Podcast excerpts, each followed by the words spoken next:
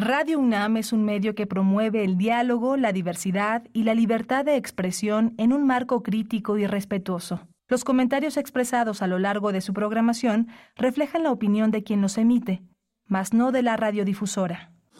Radio UNAM presenta Primer Movimiento. El mundo desde la universidad. Buenos días, bienvenidos, bienvenidas. Inicia primer movimiento en este inicio de semana también, lunes 16 de octubre. Estamos con ustedes para emprender juntos la segunda mitad de este décimo mes del año 2023. Ya son las siete con cuatro minutos de la mañana, hora del centro de la capital del país. Estamos con ustedes de 7 a 10 con Rodrigo Aguilar en la producción ejecutiva y el señor José de Jesús Silva en la operación técnica de la consola aquí en la cabina de FM de Radio UNAM, Adolfo Prieto, 133, Colonia del Valle, Miguel Ángel Quemain en la conducción. Miguel Ángel, buen día. Hola Berenice, buenos días, buenos días a todos los que nos escuchan, los que hacen comunidad con nosotros. Hoy tenemos un menú, como todos los lunes, una curaduría musical de Bruno Bartra, etnomusicólogo, sociólogo, periodista, DJ con más de dos décadas de experiencia. Él escribió Fronteras Reconfiguradas, Balcanes Mexicanos, Hip Hop Chicano, Jarocho Estadounidense y las Nuevas Nociones de Patria. La curaduría musical está a su cargo el día de hoy. Tendremos después, eh, vamos a conmemorar el aniversario luctuoso del periodista Miguel Ángel Granados Chapa, el décimo segundo aniversario luctuoso, y vamos a conversar con Humberto Musacchio, él es periodista y escritor, y también nos va a acompañar al inicio, mm, al inicio en, esta emisión, Tomás Granados, escritor, traductor e, e, y editor también. Vamos a conversar sobre el legado, la trayectoria, la figura de Miguel Ángel Granados Chapa. Vamos a tener en la segunda hora la presencia del proceso de rectoría de la UNAM 2023-2027. Vamos a hablar a lo largo de estas eh, dos semanas con los eh, eh, quienes quienes están en la candidatura para ocupar la rectoría. Hoy vamos a empezar con la doctora Susana Costa Torres. Ella es doctora en ciencias por parte de la División de Estudios de Posgrado e Investigación de la Facultad de Odontología de la UNAM. Dirige la Escuela Nacional de Estudios Superiores, la INES, la Unidad León y es profesora investigadora en esa misma unidad. Sí, y es que durante, a partir de hoy, durante esta y la próxima semana, estaremos entrevistando a las y los aspirantes a la rectoría de la UNAM para el periodo 2023-2027, como has dicho. Es un total de 10 entrevistas. Ustedes saben, son 10 personas las finalistas. Estarán aquí en estricto orden alfabético, una por día, a las 8 de la mañana, durante dos semanas a partir de hoy. Eh, bueno, pues vamos a tener hoy la oportunidad de conversar en ese, en ese, respetando ese orden alfabético, pues la primera entrevista será con la doctora Susana Costa Torres, que ya has mencionado, Miguel Ángel. Y bueno, no se pierdan el resto de las entrevistas que tendremos todos los días de en esta semana y la próxima también a las 8 de la mañana aquí en Primer Movimiento con las personas finalistas, las 10 personas finalistas de este proceso. Después, después hoy tendremos en la segunda hora también, eh, seguimos con el, eh, la conmemoración del de, periodista Miguel Ángel Granados Chapa, ahora con mm, la posibilidad de conversar sobre sobre su, el repositorio em, digital ahora, eh, eh, la UNAM, Radio UNAM, perdón, digitalizó y publicó el archivo analógico de Plaza Pública y ya está, ya está, como he dicho, publicado. Vamos a conversar con las artífices de esta propuesta, de esta posibilidad de que cualquier persona se pueda acercar y revisar, incluso para cuestiones eh, de investigación y académicas. Bueno, ahí hay un repositorio histórico muy importante sobre lo que significó el programa de Plaza Pública en, en esta radiodifusora, un programa, programa que vino de una, de una columna, de la columna de opinión de Granados Chapa en el diario Reforma durante pues una treintena, poco más de 30 años que se publicó en el diario Reforma, la Plaza Pública, y cerca de 16 años, si no me estoy equivocando ahorita exactamente en, el, eh, en la cantidad de años que estuvo la Plaza Pública, sí, 16 años en estas frecuencias. Vamos a conversar con Carmen Limón, subdirectora de Evaluación, Programación y Planeación de Radio UNAM y también con Yolanda Medina, jefa de fonoteca de la fonoteca Alejandro Gómez Arias en Radio UNAM. Benito Taibo también nos va a acompañar esta mañana, director de esta radiodifusora universitaria. Y vamos a tener también la poesía necesaria. Hoy es el turno, hoy es mi turno de ofrecerles un poco de poesía necesaria y una selección musical. Tendremos en la mesa del día periodismo, periodismo de lo posible. No es cualquier periodismo, sino que es un proyecto que rescata eh, distintas, eh, distintos ejemplos de eh, hacer un periodismo que que retrata por su parte la posibilidad de o las la esperanza tal vez de avanzar en la lucha social en distintos eh, frentes en este país. Eh, se trata de periodismo de lo posible que reúne una serie de podcast, 12 podcast. Vamos ya con el episodio 9, se ha publicado esta semana, tiene que ver con Chihuahua, el vuelo de la resistencia de la comunidad rarámuri de Mogótabo. Vamos a conversar con la licenciada Carla Paola Quintana García, reportera de Raichali, eh, Raichali que es un ejercicio periodístico, una propuesta periodística en, enclavado en, en la Sierra Raramuri, eh, en la Sierra Tarahumara, eh, y que reporta pues eh, la lucha, la lucha de esta comunidad y otras luchas también frente a distintos aspectos como el crimen organizado, por ejemplo, la tala ilegal de, de árboles. Vamos a conversar con Paola Quintana García, reportera en Raichali, en Chihuahua, acerca de este podcast y de lo que nos presenta desde de periodismo de lo posible. Vamos a cerrar la edición de este día, de este 16 de octubre, con eclipses de sol y biodiversidad. Es, la, es, la, es el tema que para Biosfera en Equilibrio prepara Clementina Equigua y es bióloga doctora en ciencias por la Facultad de Ciencias de la UNAM, divulgadora en el Instituto de Ecología de nuestra Casa de Estudios, donde también lleva las redes sociales y, eh, edita la revista Oikos. Bueno, pues eh, así está el menú de esta mañana. Estamos esperando también sus comentarios. Son bienvenidos. Queremos saber cómo les fue en este fin de semana de eclipse anular cómo les fue, se acercaron a la, a la UNAM y a las islas o al Poli, desde dónde lo pudieron observar, cómo lo observaron, si quieren enviarnos fotografías, bienvenidas todas ellas, cuéntenos, cuéntenos, bueno, también con, con un ojo en ello y con otro también en lo que pasa en Medio Oriente, pues eh, lamentable cómo van avanzando las, las cuestiones, eh, pues que mantienen en ese terror a la población particularmente de Gaza, pero en general de toda esa región. Mm, cuéntenos en redes sociales cómo, cómo pinta también su mañana e inicio de semana, arroba P Movimiento en X, antes Twitter, primer movimiento en Facebook. Vamos con la música, Bruno Bartra está en la línea. Curadores musicales de primer movimiento. Querido Bruno Bartra, te damos la bienvenida con mucho gusto. Cada mañana de lunes esperamos tu curaduría musical, así es que pues cuéntanos de qué va. Bienvenido. Hola, ¿qué tal? Muchas gracias, Berenice. Hola, Miguel Ángel también por ahí. Hola, Bruno, buenos días. Buenos días y pues un saludo a todo el auditorio, desde luego, como, como todas las semanas. Pues hoy sí es un poco para escapar de esa eh, realidad circundante global eh, tan bélica, nos vamos con algunas eh, novedades musicales que en este caso no están ligadas a ello, pero pues sí están muy muy variadas eh, desde todos los eh, pues de varios puntos del mundo y sobre todo de, desde varios géneros. Pues vamos a empezar con con una pieza que eh, que forma parte del llamado fandango eh, fronterizo que organiza Arturo O'Farrill con la eh, Afro Latin Jazz Orchestra cada año. Él es eh, bueno un gran jazzista nacido en México radicado en Estados Unidos hijo de otra leyenda del jazz, eh, Chico Farrell. Eh, pero el caso es que en este fandango fronterizo invitaron a, la rapera chilena Ana Tijoux e hicieron una versión de Somos Sur eh, con orquesta de jazz. es una pieza originalmente del álbum Vengo, un clásico ya de, de esta rapera. Y bueno, la versión con orquesta de jazz es bastante buena y refrescante y, y bueno, un, fue cantada precisamente en el muro fronterizo, así que un excelente lugar para para estrenarla. Y este luego nos vamos a ir con eh, con una cantante panameña eh, bastante joven eh, con influencias que van desde la bossa nova hasta hasta los Beatles, se llama Sofía Valdés y su pieza se llama Silvia, es un interesante entre folk rock, folk pop, este pero bueno, de muy alta calidad.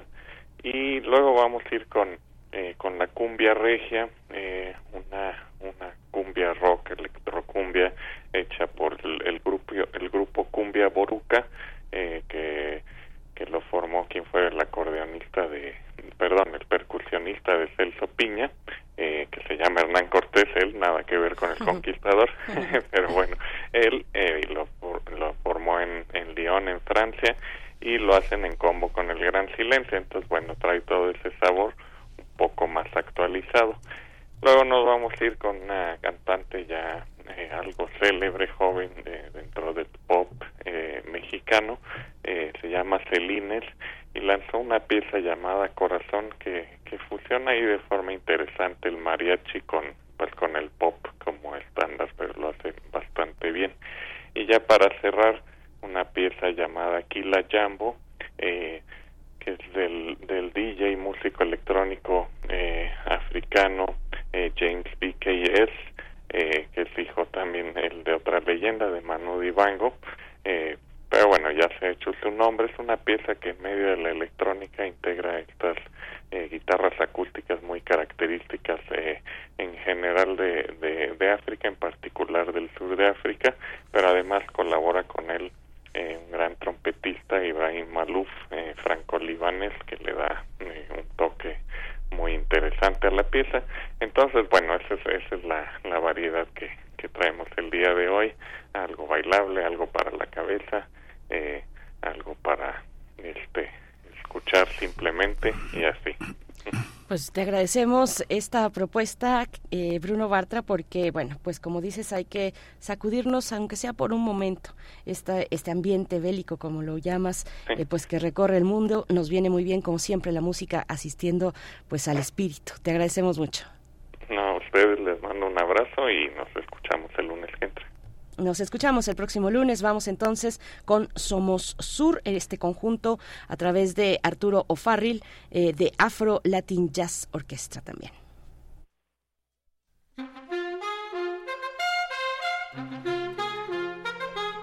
Tú nos dices que debemos sentarnos pero las ideas solo puede levantarnos, caminar, recorrer sin el miedo ni retroceder, ver, aprender como esponja, absorber. Nadie sobra, todos faltan todos, suman todos, para todos todo, para nosotros soñamos en grande, que se caiga el imperio, lo gritamos alto, no queda más remedio. Esto no es utopía, es la rebeldía del baile de los que sobran de la danza tuya mía, ya levantarnos para decir basta. Ni África ni América Latina se subasta, con bar, con casco, la pizza, patear el fiasco, provocar un social terremoto en este charco.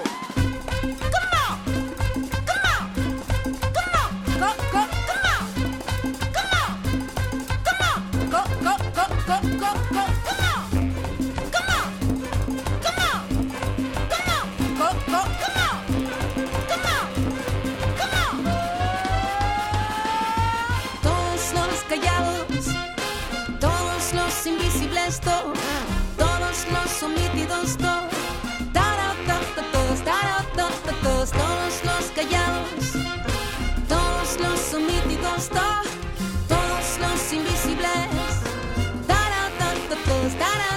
todos, saqué Nigeria, Bolivia, Chile, Angola, Puerto Rico y Tunisia, Argelia.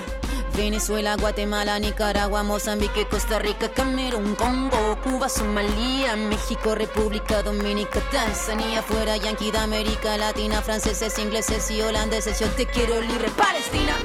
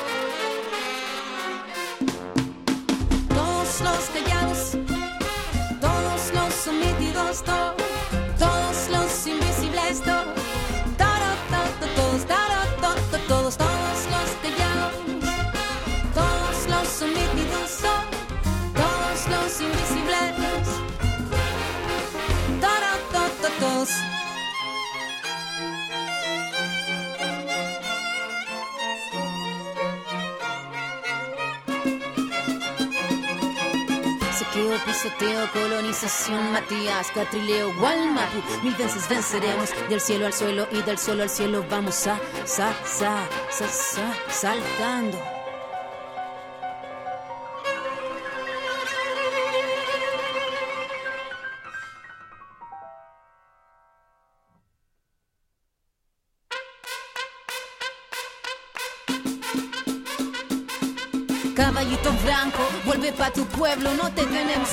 Tenemos vida y fuego. Fuego en nuestras manos, fuego en nuestros ojos, tenemos tanta vida y esta fuerza color rojo. La niña María no quiere tu castigo, se va a liberar con el suelo palestino. Somos africanos, latinoamericanos, somos este sur y juntamos nuestras manos. Todos los callados, todos los omitidos, to- todos los invisibles, to-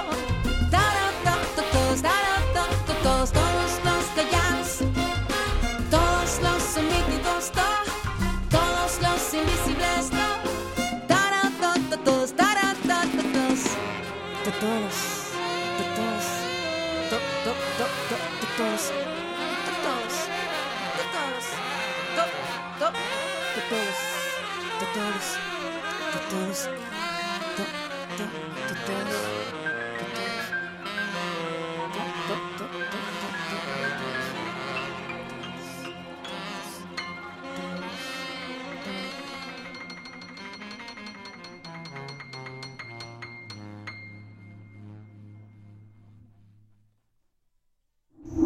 Primer movimiento.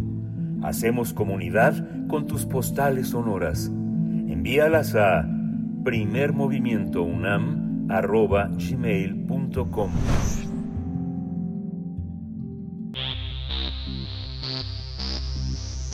De festivales, ferias y más.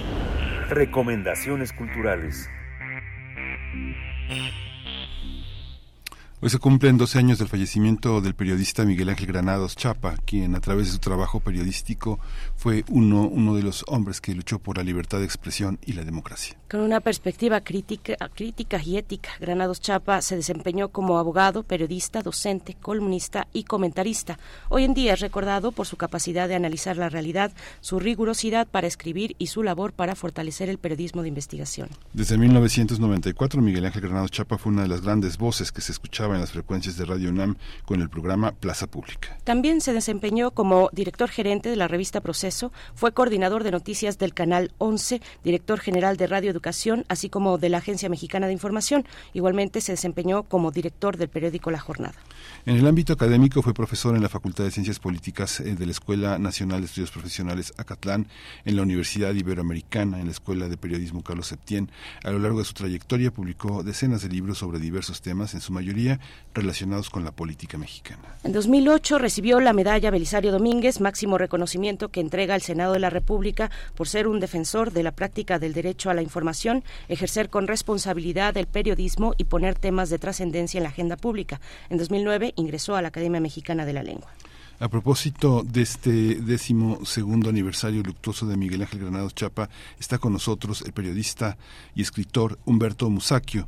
Él es eh, investigador, eh, es, eh, ha sido editor, es un hombre, es un hombre de letras, es un hombre de periodismo. Humberto, muchas gracias por estar con nosotros. Buenos días. Buenos días.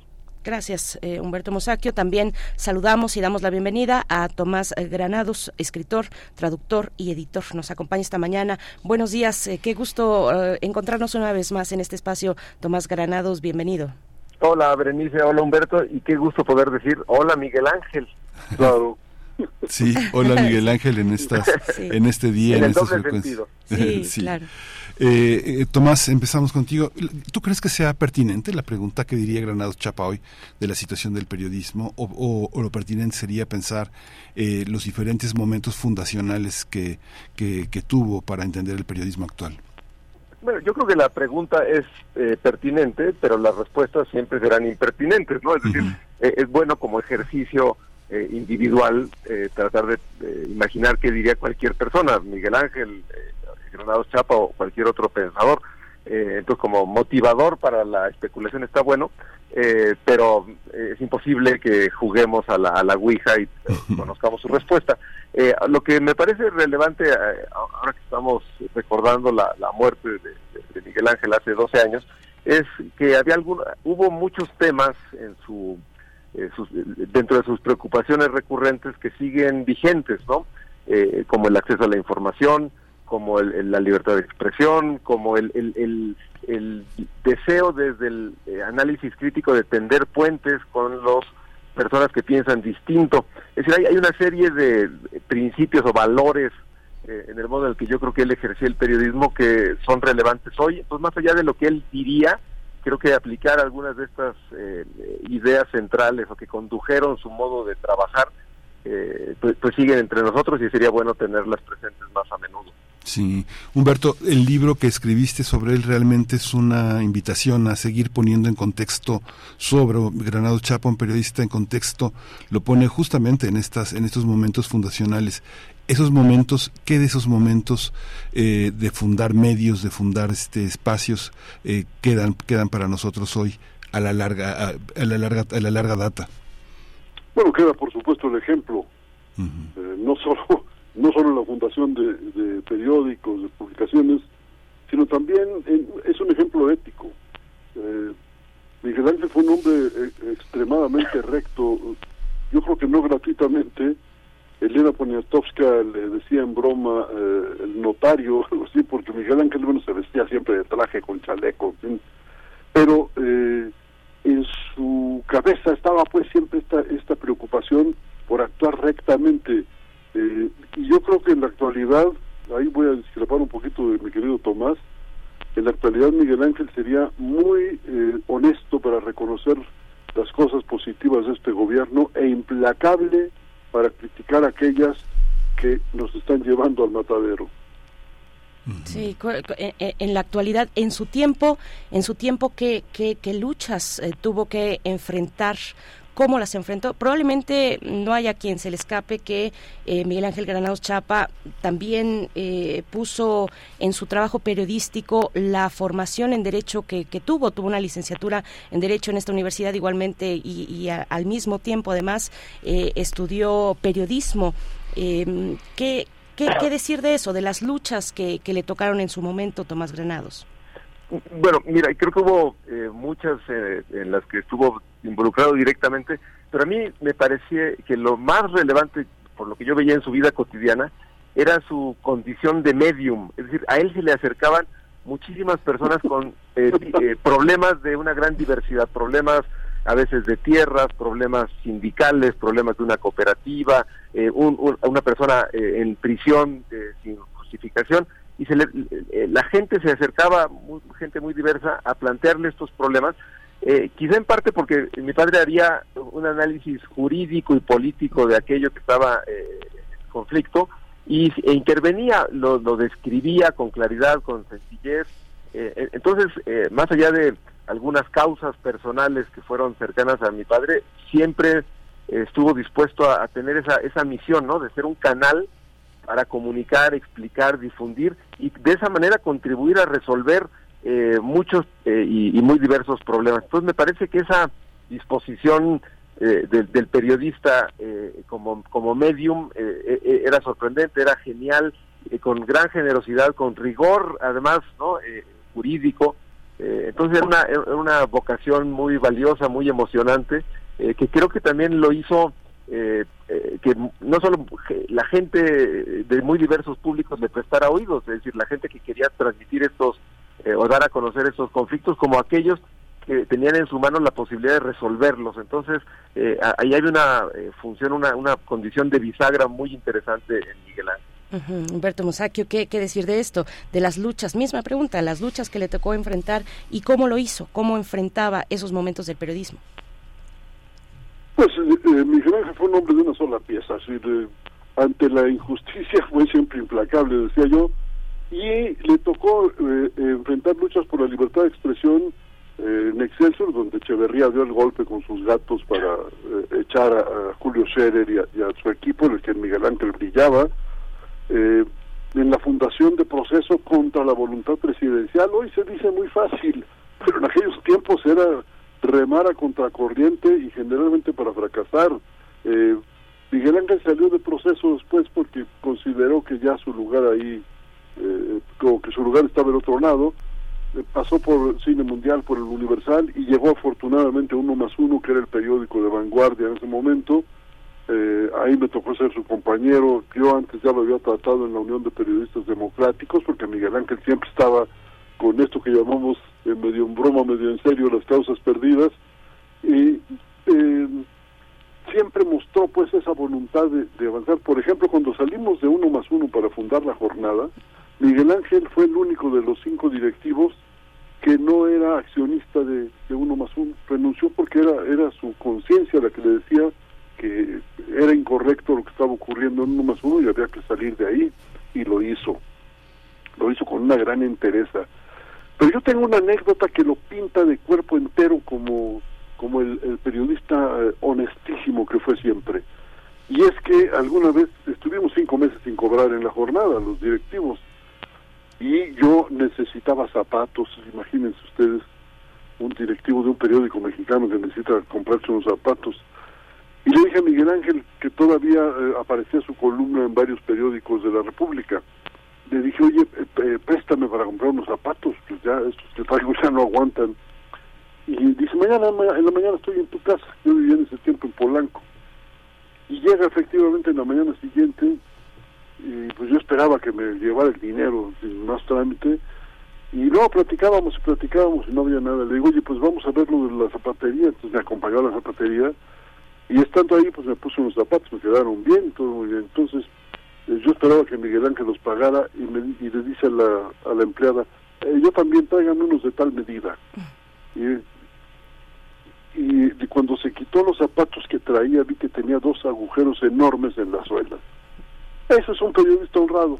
Es por eso yo siempre digo que es el Francisco Zarco de nuestro tiempo, porque de veras es grandioso como periodista y su honradez es a toda prueba.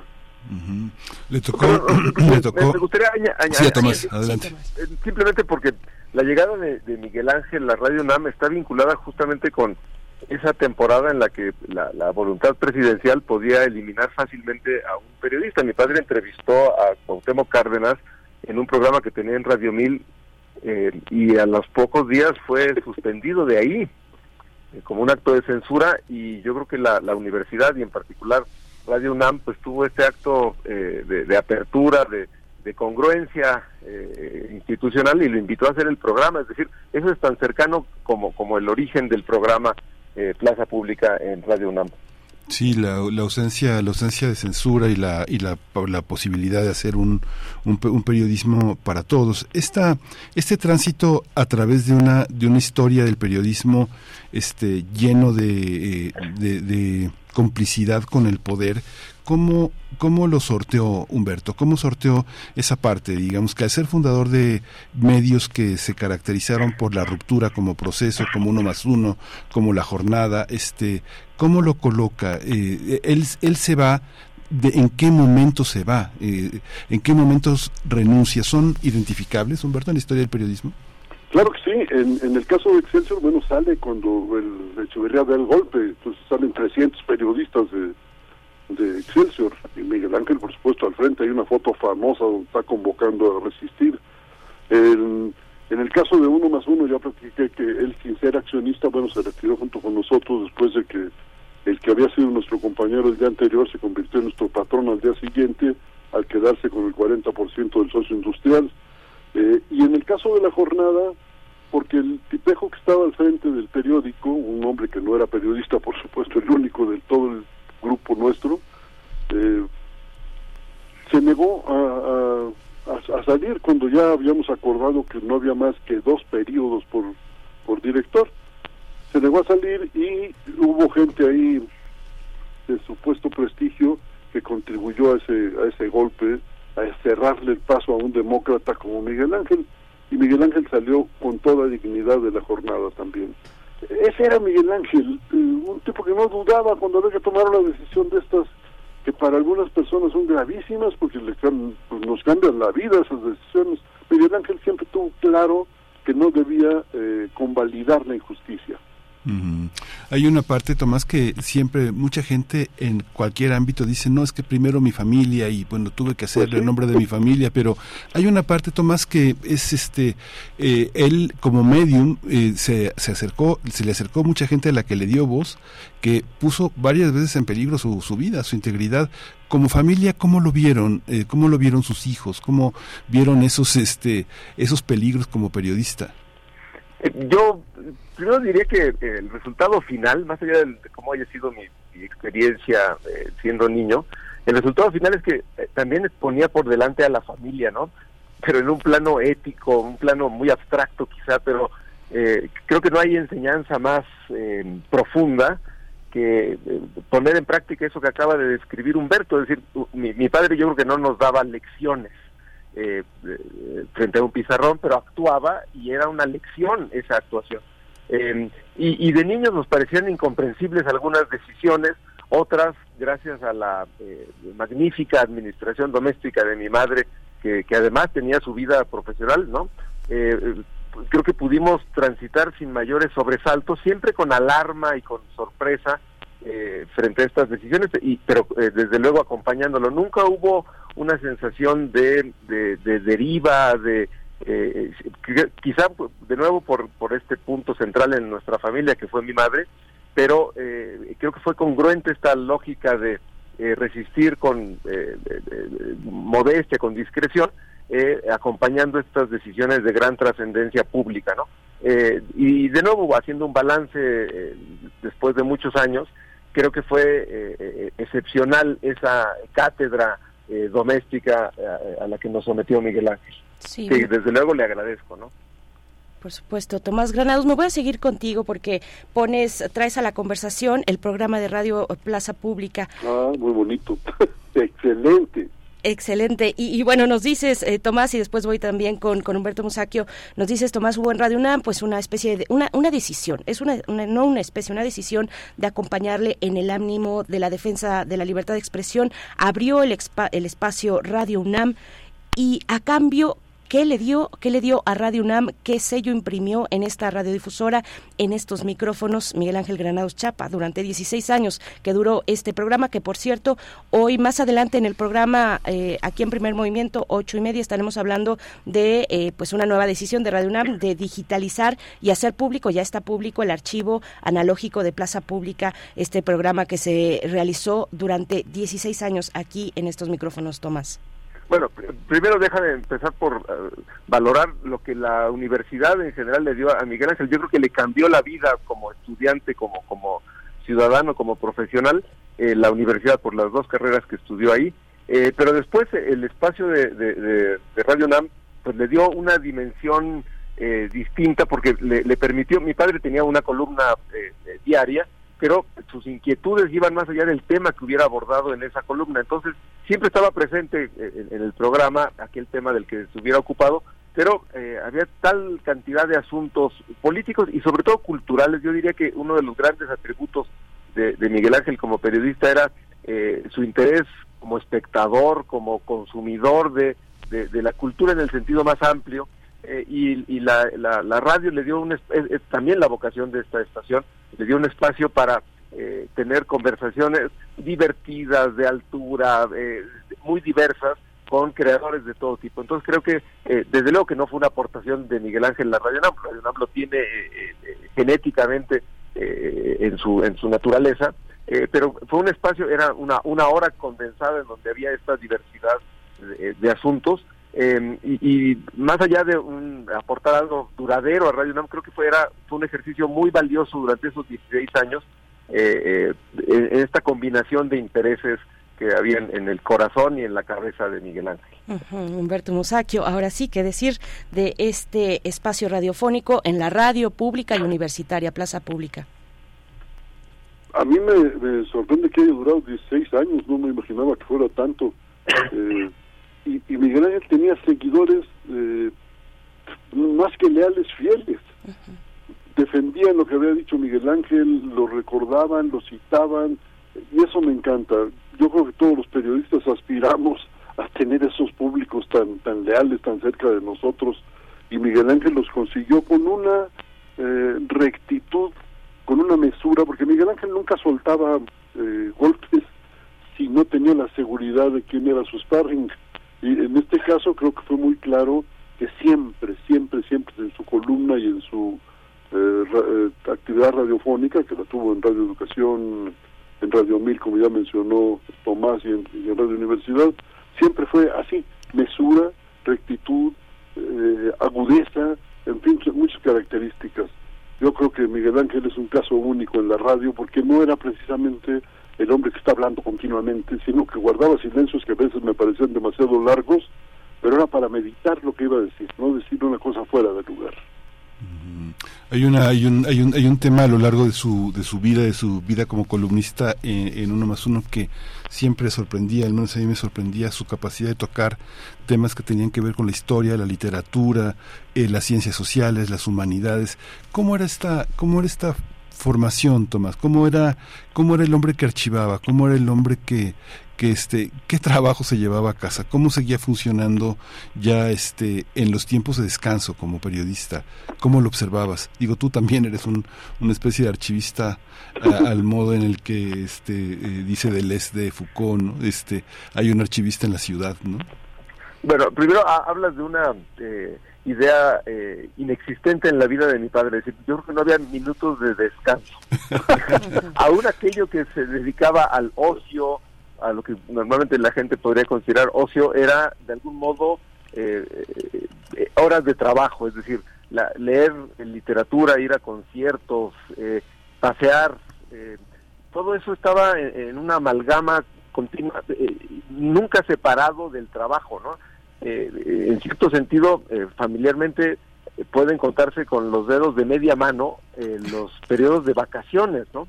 De nuevo, quizá de niño lo lamenté, no no no lo recuerdo, pero en, conjunto me parece excepcional y muy agradecible su entrega a, un mundo inacabable, ¿no? Es decir, porque justamente recorría la, la parte política, la parte académica, la parte cultural en una amalgama deliciosa.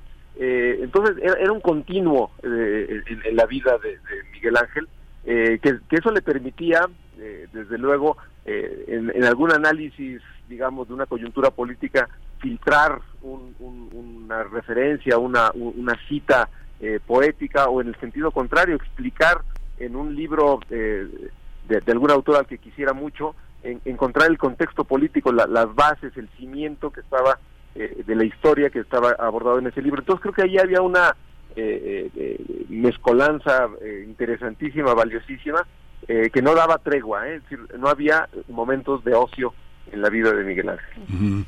Oye, Humberto, y esa, esta parte también que divide tanto al gremio, esta parte de las prestaciones, lo laboral, el respeto, la no explotación, toda esa parte contrasta siempre con las grandes individualidades, Cristina Pacheco, Poniatowska, Monsiváis, eh, grandes figuras. ¿Cómo conciliar esta parte de la individualidad que parece una característica del periodista con la parte gremial? Bueno, yo creo que tenemos que reconocer el talento en el gremio.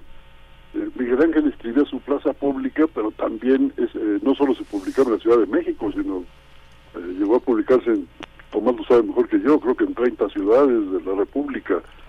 Esos periodistas son para que uno se quite el sombrero, son, orgullo para el gremio. A mí, no, por lo menos a mí no me cuesta trabajo reconocer la grandeza de Miguel Ángel, que no solo era como columnista, también hay otro aspecto poco sabido, pero donde Miguel Ángel era un verdadero maestro, y es en la dirección de diarios. Eh, lo hizo, yo lo vi trabajar en, uno más uno, eh, yo era jefe de redacción, y de veras Miguel Ángel tenía un talento para la dirección, para saber cómo iba la información, qué era lo importante, qué era lo secundario, en fin.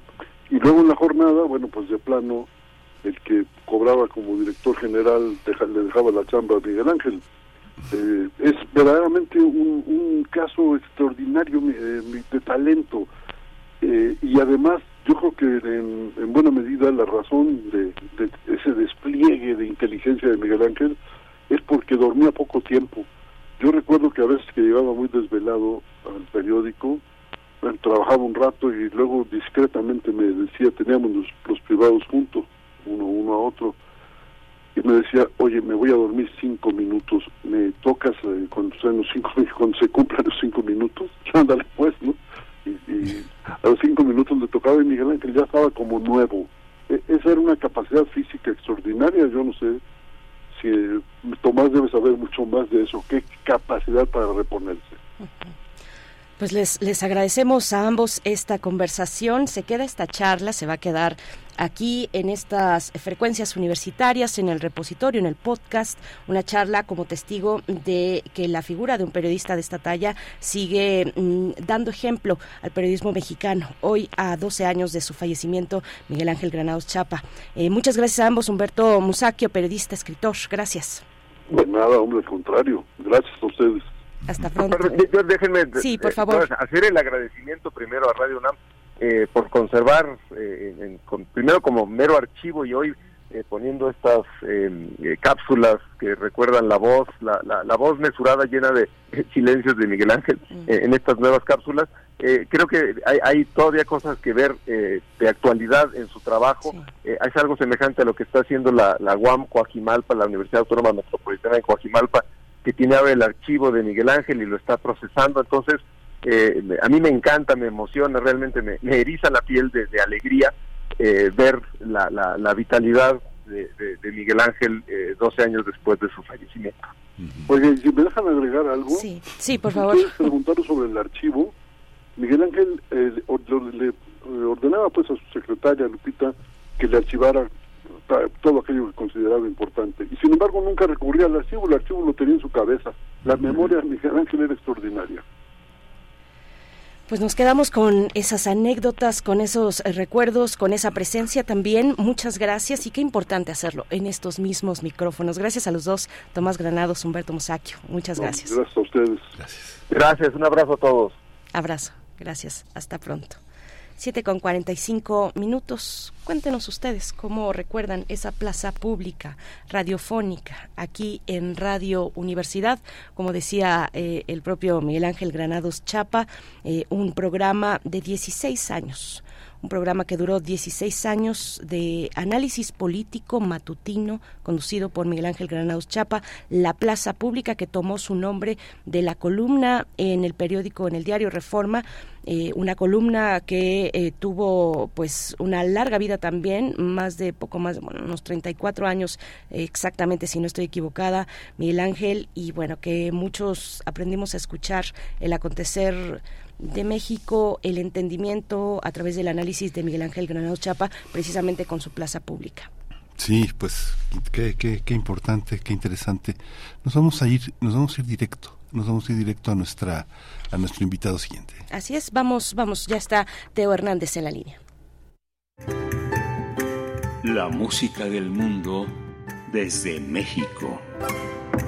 Querido Teo Hernández, como siempre, un gusto saludarte los lunes de este espacio aquí en Primer Movimiento. La importancia de los archivos personales, recordando a María Teresa Rodríguez a 100 años de su nacimiento. Teo, buenos días.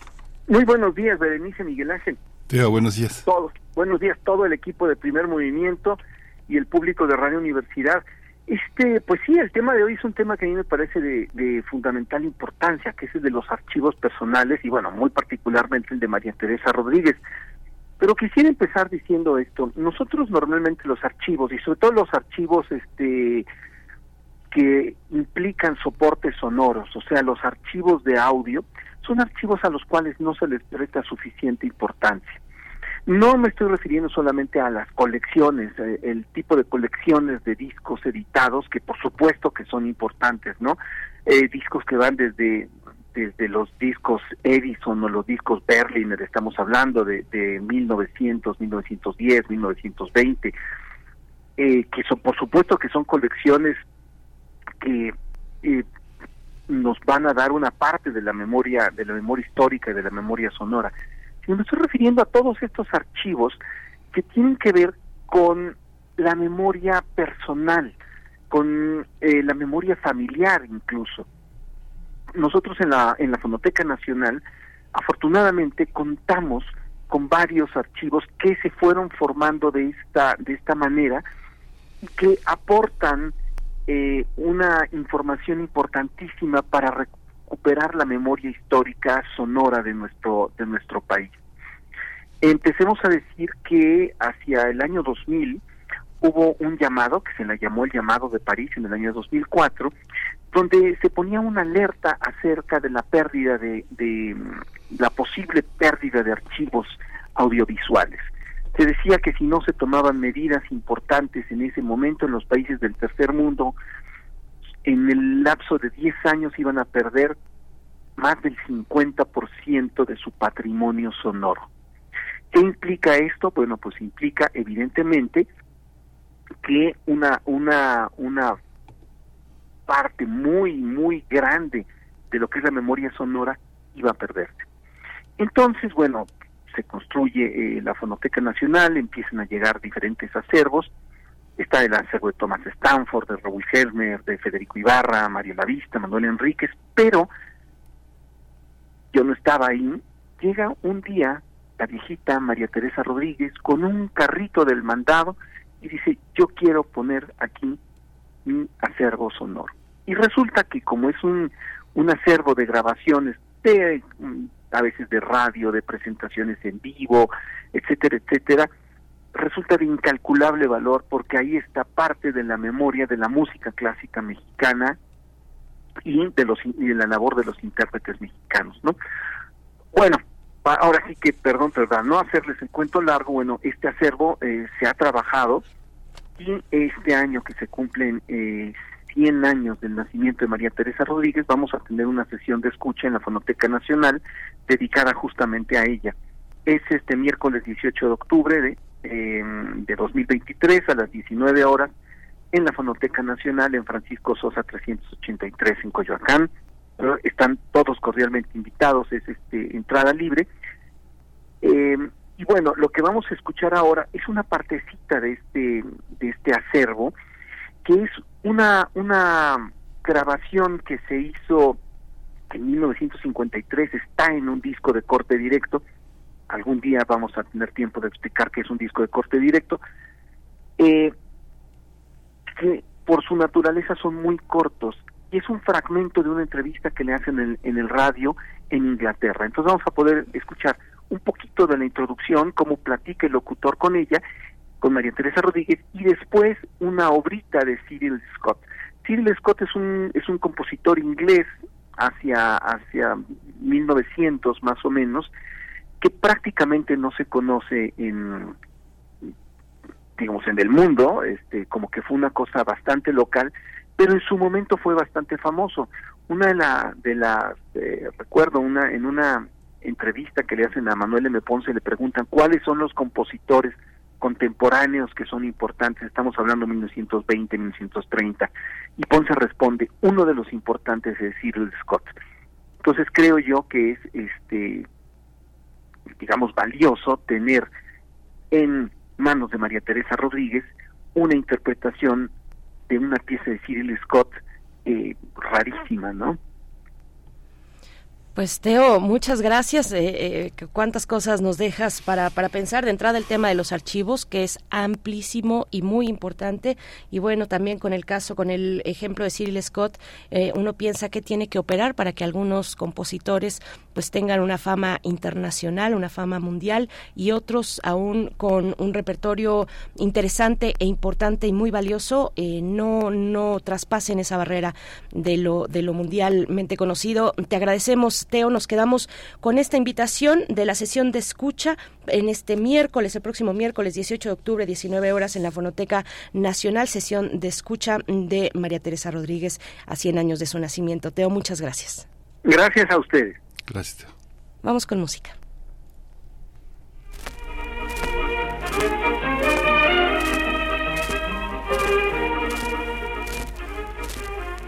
Making her first broadcast in England tonight is a young Mexican concert pianist who's just arrived in London and is giving a recital at the RBA Galleries next Friday.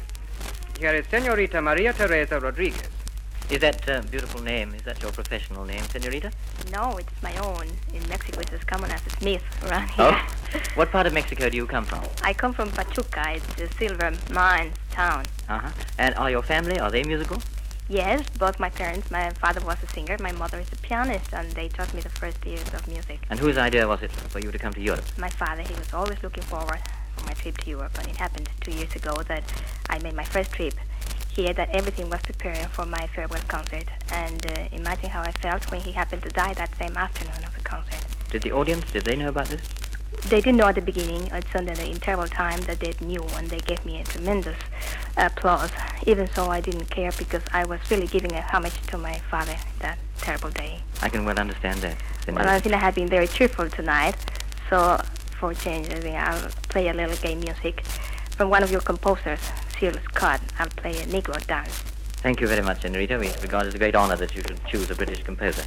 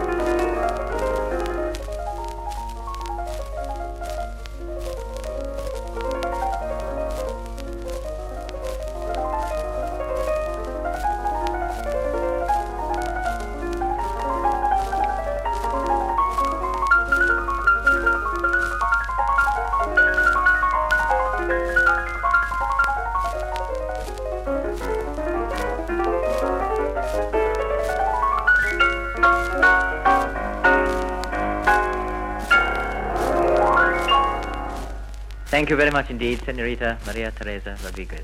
Good night. Thank you very much indeed, señorita María Teresa. Estamos llegando al cierre de esta primera hora de transmisión, hoy lunes 18 de octubre, 7 con 55 minutos, pero sí queremos compartir algunos comentarios que nos llegan a redes sociales, invitarles a que sigan participando, que nos compartan alguna anécdota con el programa Plaza Pública. Nos dice Alfonso de Alba Arcos, yo extraño hasta el último movimiento de la Quinta Sinfonía de Tchaikovsky, que funcionaba como tema musical para enmarcar su Plaza Pública, un espacio de análisis, discusión y polémica para entender la política y la cultura de nuestro país. Raimundo Díaz Noria dice era una sana necesidad escuchar a diario la guía de este pensador crítico, mesurado y atinado, don Miguel Ángel Granados Chapa, sobre cualquier tema que su voz tocara. Rosario Durán nos comenta qué charla tan extraordinaria para comenzar bien la semana. Muchas gracias, Rosario. Eh, pues mm, no era, eh, eh, no, podíamos sino hacer este homenaje, este homenaje que va a seguir a lo largo largo del día y también en otros en otros espacios y en otros momentos porque eh, finalmente la decisión de Radio UNAM ha sido digitalizar y hacer público este archivo, este acervo analógico de la plaza pública. Y vamos a comentar, en la siguiente hora vamos a tener una conversación respecto a esa cuestión para que ustedes no pierdan detalle de dónde pueden eh, consultar este archivo, cómo pueden acercarse a él. Edgar Benet nos da los buenos días. Martelena Valencia dice, Miguel Ángel Granados Chapa nos dio en Radio UNAM conciencia de ver la justicia o injusticias sin exagerar y con datos verdaderos. Gracias. Esther Chivis comenta, hola, se le extraña mucho, conocí al gran Miguel Ángel cuando lo escuché con José Gutiérrez Vivo. Abrazos. Eh, cuéntenos, seguimos, seguimos a, la espera y siempre atentos de sus comentarios. Vamos a cerrar con música. Eh, quédense con nosotros. En la siguiente hora vamos a iniciar la primera de 10 entrevistas que tendrán lugar todos los días a partir de esta semana y la próxima también a las 8 de la mañana. Vamos a entrevistar a las 10 personas finalistas en el proceso de la rectoría de la UNAM, periodo 2023-2027, y vamos a iniciar en orden alfabético con la doctora Susana Acosta Torres. Vamos a, estar con ella al inicio de la próxima hora. Ella es directora de la Escuela Nacional de Estudios Superiores, la ENES Unidad León, y profesora investigadora de esa misma unidad. Así es que quédense con nosotros. Vamos con música, Miguel Ángel. Vamos con música en la curaduría de Bruno Bartra. Vamos a tener en esta en esta mañana esta esta pieza que forma parte de un álbum eh, enorme que es el de Sofía Valdés eh, que se llama Silvia.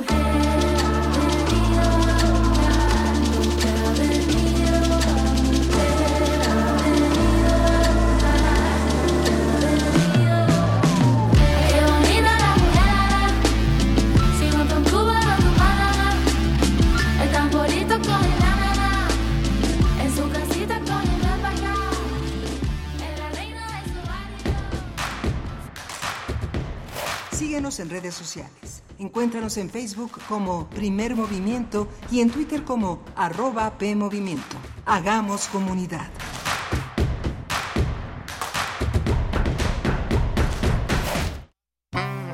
Una familia aristócrata, derrochadora y frívola, se niega a vender su famoso y bello jardín de los cerezos para salvar sus finanzas de la bancarrota. Finalmente la propiedad sale a remate y es adquirida por el hijo de sus antiguos criados. Perdónenme ustedes, señores, pero en mi vida he encontrado gente tan ligera, tan extraña y tan poco práctica.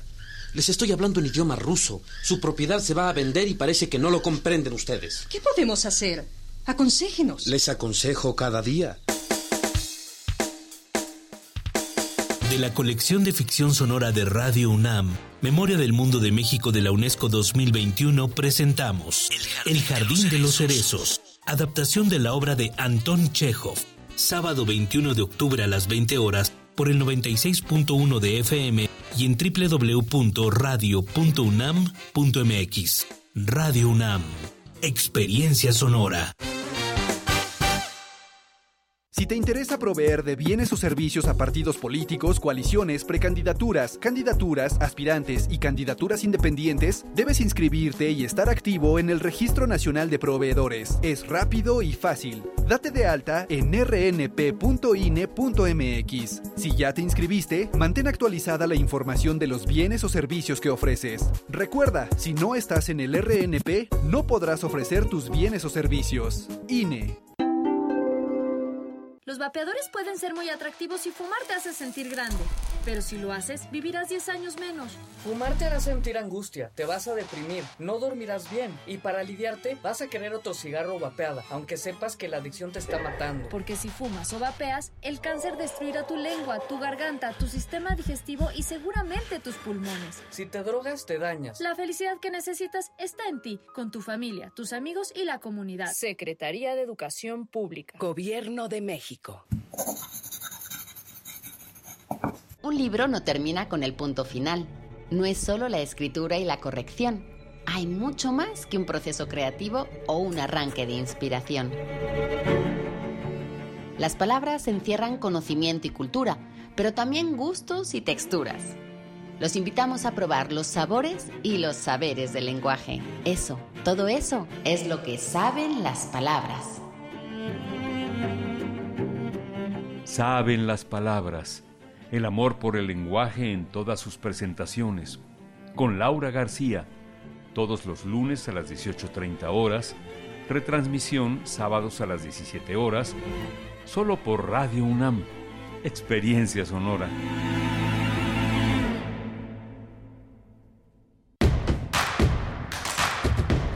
Encuentra la música de primer movimiento día a día en el Spotify de Radio UNAM y agréganos a tus favoritos.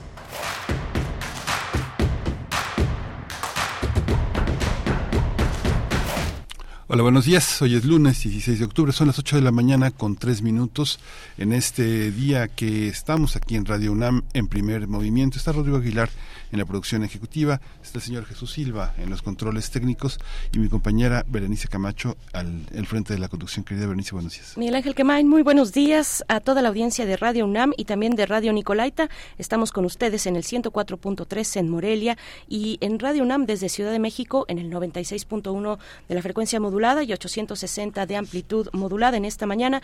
En un momento tendremos una conversación, la primera de 10 charlas que hemos programado aquí en primer movimiento que tendrá lugar todos los días durante esta semana y la próxima semana a las 8 de la mañana con las personas finalistas aspirantes a, la rectoría de la UNAM para el periodo 2023-2027. Hoy conversaremos con la doctora Laura Susana Acosta Torres, es directora de la Escuela Nacional de Estudios Superiores ENES Unidad León de la UNAM. Estará con nosotros. Ella es, eh, es, es doctora en ciencias por parte de la División de Estudios de Posgrado e Investigación de la Facultad de Odontología de la UNAM y bueno, pues va a estar con nosotros iniciando en el estricto orden alfabético. Iniciamos con ella en esta serie de charlas eh, todos los días, esta semana y la próxima a las 8 de la mañana. Así es que estén con nosotros, quédense pendientes y atentos a estas conversaciones, pues que, que, que tienen lugar dentro del proceso de selección de la rectoría de la persona que estará encargada de la rectoría de la UNAM.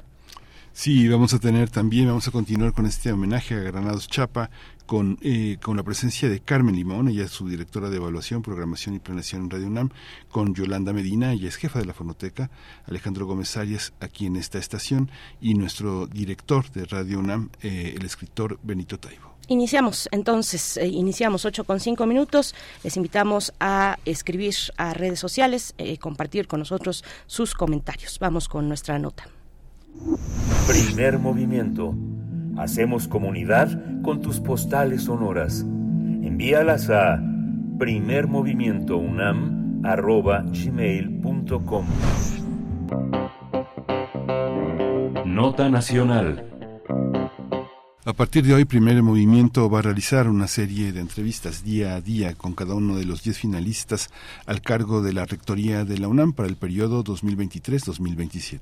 Este día nos acompaña la doctora Laura Susana Acosta Torres, quien estudió la licenciatura como cirujana dentista en la Facultad de Odontología de la UNAM, donde posteriormente cursó un doctorado en ciencias. Actualmente es directora de la Escuela Nacional de Estudios Superiores Unidad León, así como profesora de carrera titular B de tiempo completo de esta dependencia universitaria.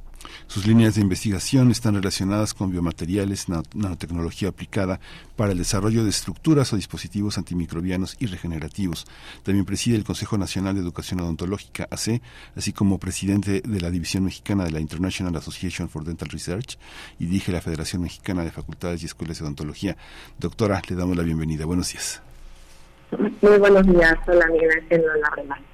Muchas gracias, eh, doctora Laura Susana Costa Torres. Bienvenida a Primer Movimiento. Una precisión eh, para, para información de la audiencia y de las personas que estaremos entrevistando, las 10 personas finalistas. Iniciamos el día de hoy eh, este proceso. En cuestión de formato, hemos destinado 25 minutos para cada una de las 10 entrevistas que hemos de sostener con las y los aspirantes a la rectoría de la UNAM, que tendrán lugar en orden alfabético durante esta semana y la próxima, siendo esta, esta entrevista, doctora Susana Eh, Acosta Torres, la primera de 10. Gracias y bienvenida. Entonces, iniciamos, iniciamos eh, esta, esta charla. Mm, nos parece importante primero conocer de su parte cuál es el diagnóstico que usted hace respecto a nuestra universidad, el estado actual de los logros y los desafíos de nuestra UNAM. Sí, muchas gracias. Bueno, considero eh, que tenemos retos muy importantes en nuestra universidad. El primero eh, sería lograr una cultura duradera de paz al interior de nuestra universidad y que posteriormente pueda permear a nuestra sociedad. Hoy en día los integrantes de nuestra comunidad viven en entornos violentos, tanto en la vida familiar como en espacios públicos, y esto causa afectaciones importantes en la salud mental de todos, afectando a nuestros alumnos, al personal académico, investigadores, a trabajadores y al personal de confianza lo cual es necesario ser atendido. Tenemos que contar con programas de prevención de las violencias y lograr eh, su erradicación y su contención. Y además, en este mismo sentido, es urgente hacer frente también a la problemática de violencia de género en nuestra universidad. Hoy en día hay casos sin resolver y tenemos que fortalecer las acciones para erradicar la violencia de género en el ámbito escolar y en el laboral. Y tenemos que comenzar con creer en la palabra de las víctimas, darles un acompañamiento sensible y humano desde el inicio de la queja hasta que se obtengan sanciones y de la mano trabajar para capacitar y sensibilizar a nuestra sensibilizar a nuestra comunidad desde los directores, desde el personal administrativo, los docentes, desde nuestros alumnos en acciones que nos lleven a erradicar esta violencia y, cumplir con la normatividad. De tal manera que, tengamos esta eh, contención eh, y eh, logremos una mayor cohesión social en nuestra universidad que permita potenciar el trabajo académico y profesional. Ese sería como el primer reto. Eh, y por otro lado, pues nuestra universidad considero que se tiene que renovar como proyecto educativo, que formemos jóvenes con competencias y habilidades para lograr el éxito en la vida laboral. Tenemos que rediseñar la forma de enseñar y crear ambientes de aprendizaje para formar líderes en cada uno de nuestros alumnos, que tengan inteligencia emocional, habilidades de negociación, una buena capacidad de comunicarse, de trabajar en equipo, que sean capaces de resolver problemas complejos a través del razonamiento y el pensamiento crítico. Y hablando del tema financiero, creo que también es un reto para nuestra universidad. Considero que necesitamos una universidad con un futuro financiero sostenible. Tenemos que trabajar en este sentido de manera corresponsable con el gobierno federal para lograr mayor asignación del presupuesto, pero por nuestra parte también promover una cultura de generación de ingresos extraordinarios que nos permitan esa libertad para el avance de los proyectos propios. Eh, y bueno, eh, finalmente el último eh, reto de este diagnóstico, considero que es seguir promoviendo y posicionando nuestra universidad como un líder institucional y como un líder social en nuestro país. Tenemos que fomentar que las actividades de docencia, de investigación y de difusión de la cultura tengan un enfoque para trabajar hacia los objetivos de desarrollo sostenible que nuestra universidad participe en la generación de políticas educativas de, nuestro país, que aporte en la discusión y en el crecimiento laboral nacional, pero también que aporte y que trabaje en proyectos de importancia tanto nacional como internacional, que podamos visionar mucho más este Doctora, eh, la, universidad tiene tres ejes rectores, la docencia, la investigación y la difusión de la cultura. De alguna manera ha expuesto lo, lo, importante que son ellos. Eh, ¿Cuál es su visión sobre estos tres ejes, su, su trenzado, su relación, su vínculo? ¿Cómo, cómo lo observa? Sí, bueno, yo creo que en la docencia tenemos que fortalecer las estrategias educativas en todos los niveles de nuestra universidad desde la iniciación universitaria, el bachillerato, la licenciatura y el posgrado, teniendo un modelo educativo basado en la formación integral con humanismo crítico que logre la excelencia de nuestros estudiantes con elementos pedagógicos innovadores y que tengan clases más dinámicas, una enseñanza muy activa, con metodologías innovadoras que permitan que se capte y se tenga una mejor atención del conocimiento para nuestros estudiantes. A la par que tengamos un modelo educativo de enseñanza inmersa en, en valores, en, en, ética, con perspectiva de género, con apoyo psicoeducativo para nuestros estudiantes, para nuestros docentes y administrativos, que podamos eh, en este modelo educativo también tener una práctica auténtica de los idiomas, una inversión en la investigación desde las etapas tempranas del bachillerato y la licenciatura, que nuestros alumnos estén eh, trabajando en un ambiente de emprendimiento e innovación y que promovamos además la reflexión y el pensamiento crítico, de tal manera que podamos formar jóvenes capaces de afrontar los retos del futuro. Y en tema de eh, investigación, tenemos, eh, considero que es importante promover o erradicar el individualismo, que fomentemos mucho más el trabajo grupal y el uso compartido de la infraestructura, y además promover una cultura de autofinanciamiento para que nuestros académicos e investigadores puedan eh, lograr proyectos financiados eh, por entidades eh, de la universidad o nacionales o internacionales. Y también tener en, el sentido de transferencia del conocimiento y de difusión el participar en proyectos grupales multidisciplinarios, transdisciplinarios e interdisciplinarios, tanto en investigación social, humanística, aplicada y de innovación, para poder resolver problemas eh, a nivel nacional e internacional o eh, para los sectores productivos. Eh, considero que hay un gran talento en, nuestra comunidad universitaria, en académicos, en estudiantes y que tenemos que fomentar este espíritu innovador y emprendedor en todos y apoyar para que se haga la transferencia del conocimiento, así como tener los mayores vínculos en los sectores productivos. Bueno, sin duda que el arte, la cultura sean una constante en todos nuestros estudiantes, en todos nuestros em, docentes, trabajadores y personal administrativo, que se fomenta ya hoy en día de manera muy importante, sobre todo en ciudad universitaria y en los entornos em, tan emblemáticos con los que se cuentan, pero que también se pueda visualizar a todas las sedes externas a ciudad universitaria y que eh, el arte y la cultura pueda transitar de manera cotidiana también para nuestros alumnos que se encuentran fuera. Doctora Susana Costa, hablaremos más adelante de la UNAM en el mundo, un tema muy importante también. Eh, y antes voy a voy a ir apuntando o voy a apuntar a alguno de los temas que ha mencionado ya usted. Me quedo, eh, me detengo en la cuestión del género, las cuestiones de género.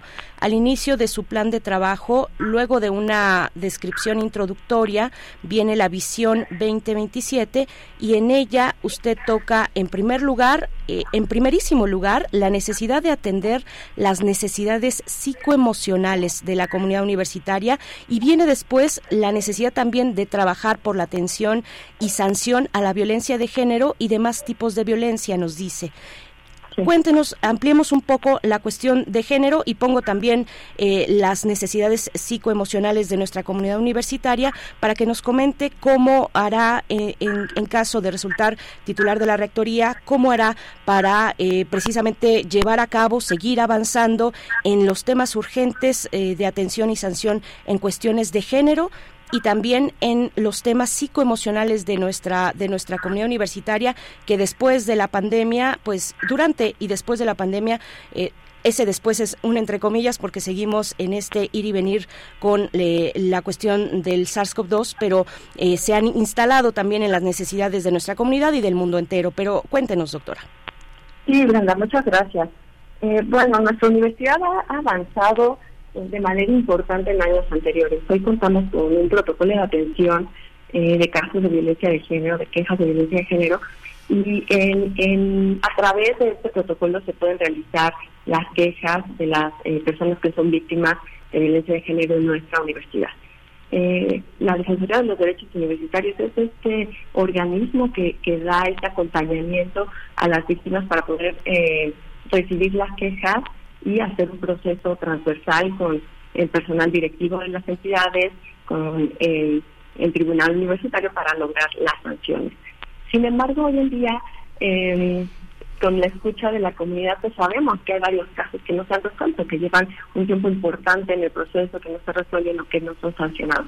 Esto ha causado esta preocupación, esta indignación, esta molestia en, en eh, las personas que son eh, violentadas en nuestra comunidad, pues por no tener estos resultados eh, necesarios. Entonces considero que tenemos que robustecer el proceso que lleva la Defensoría y además en cada una de las dependencias de la universidad tener sitios eh, capacitados para dar este acompañamiento sensible, humano y especializado a las personas que son víctimas. Eh, tenemos personas orientadoras comunitarias que ya se encuentran en todas las dependencias o comisiones internas para la igualdad de género y también creo que eh, es importante que todas las comunidades sepan dónde se encuentran en cada dependencia para hacer un primer sitio de contacto.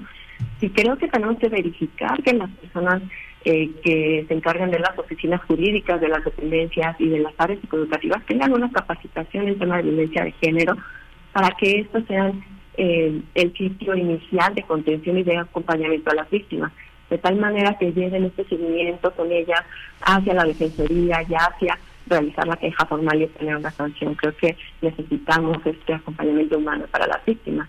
Y bueno, esto va de la mano de, transversalizar la política institucional de género en nuestra universidad, hacer eh, que todas las dependencias tengan acciones por la igualdad, establecer la equidad de género en estructuras académico-administrativas, visibilizar el trabajo de las mujeres, promover el respeto por las diversidades sexogenéricas, eh, fomentar el autocuidado y la corresponsabilidad. Y con esto vamos a tener eh, acciones de contención y de prevención eh, para ir erradicando los casos de violencia de género. Y por la parte de la atención psicoemocional, como bien mencionas, en tiempos de pandemia nos dimos cuenta de, de cómo se recrudeció la, la salud mental de todos, comenzando sin duda con nuestros alumnos, que es nuestra comunidad más amplia, y que teníamos eh, diversos casos de ansiedad, de depresión, de riesgo de suicidio, y eso eh, como universidad nos hizo eh, hacer actividades de contención y de canalización. Pero sabemos que hoy en día esto es un tema muy importante para trabajar por el bien de toda nuestra comunidad. Entonces es importante que consideremos en la estadística o en los indicadores, en las evaluaciones a toda nuestra comunidad, que podamos tener indicadores de la salud mental también de nuestros trabajadores, también del personal de confianza y de los docentes. Ya la universidad cuenta con el examen médico automatizado que se aplica a nuestros alumnos de bachillerato y de licenciatura. Tenemos que también eh, ampliarlo para nuestros alumnos de posgrado y con estos indicadores poder hacer programas de primeros auxilios psicológicos en casos de ansiedad, depresión o riesgo de suicidio. Y fomentar también acciones colectivas que ayuden eh, en el mejor manejo de emociones. ¿no? Creo que con esto podemos ayudar mucho a nuestra comunidad. Doctora, usted, este, bueno, desde el 68 la universidad ha quedado claro que no tiene muros. Tenemos la oficina de la rectoría en el centro del país, en la capital del país. Sin embargo, el trabajo que usted ha realizado ha mostrado la enorme necesidad de que eh, eh, el esfuerzo universitario tenga una descentralización, que se reconozcan los espacios de crecimiento eh, de cada entidad. la ENES ha sido un ejemplo. Cuéntenos usted un poco la UNAM fuera de la entidad del campus universitario, cómo, cómo ha sido su experiencia en el caso de México, qué propuestas, qué proyectos hay.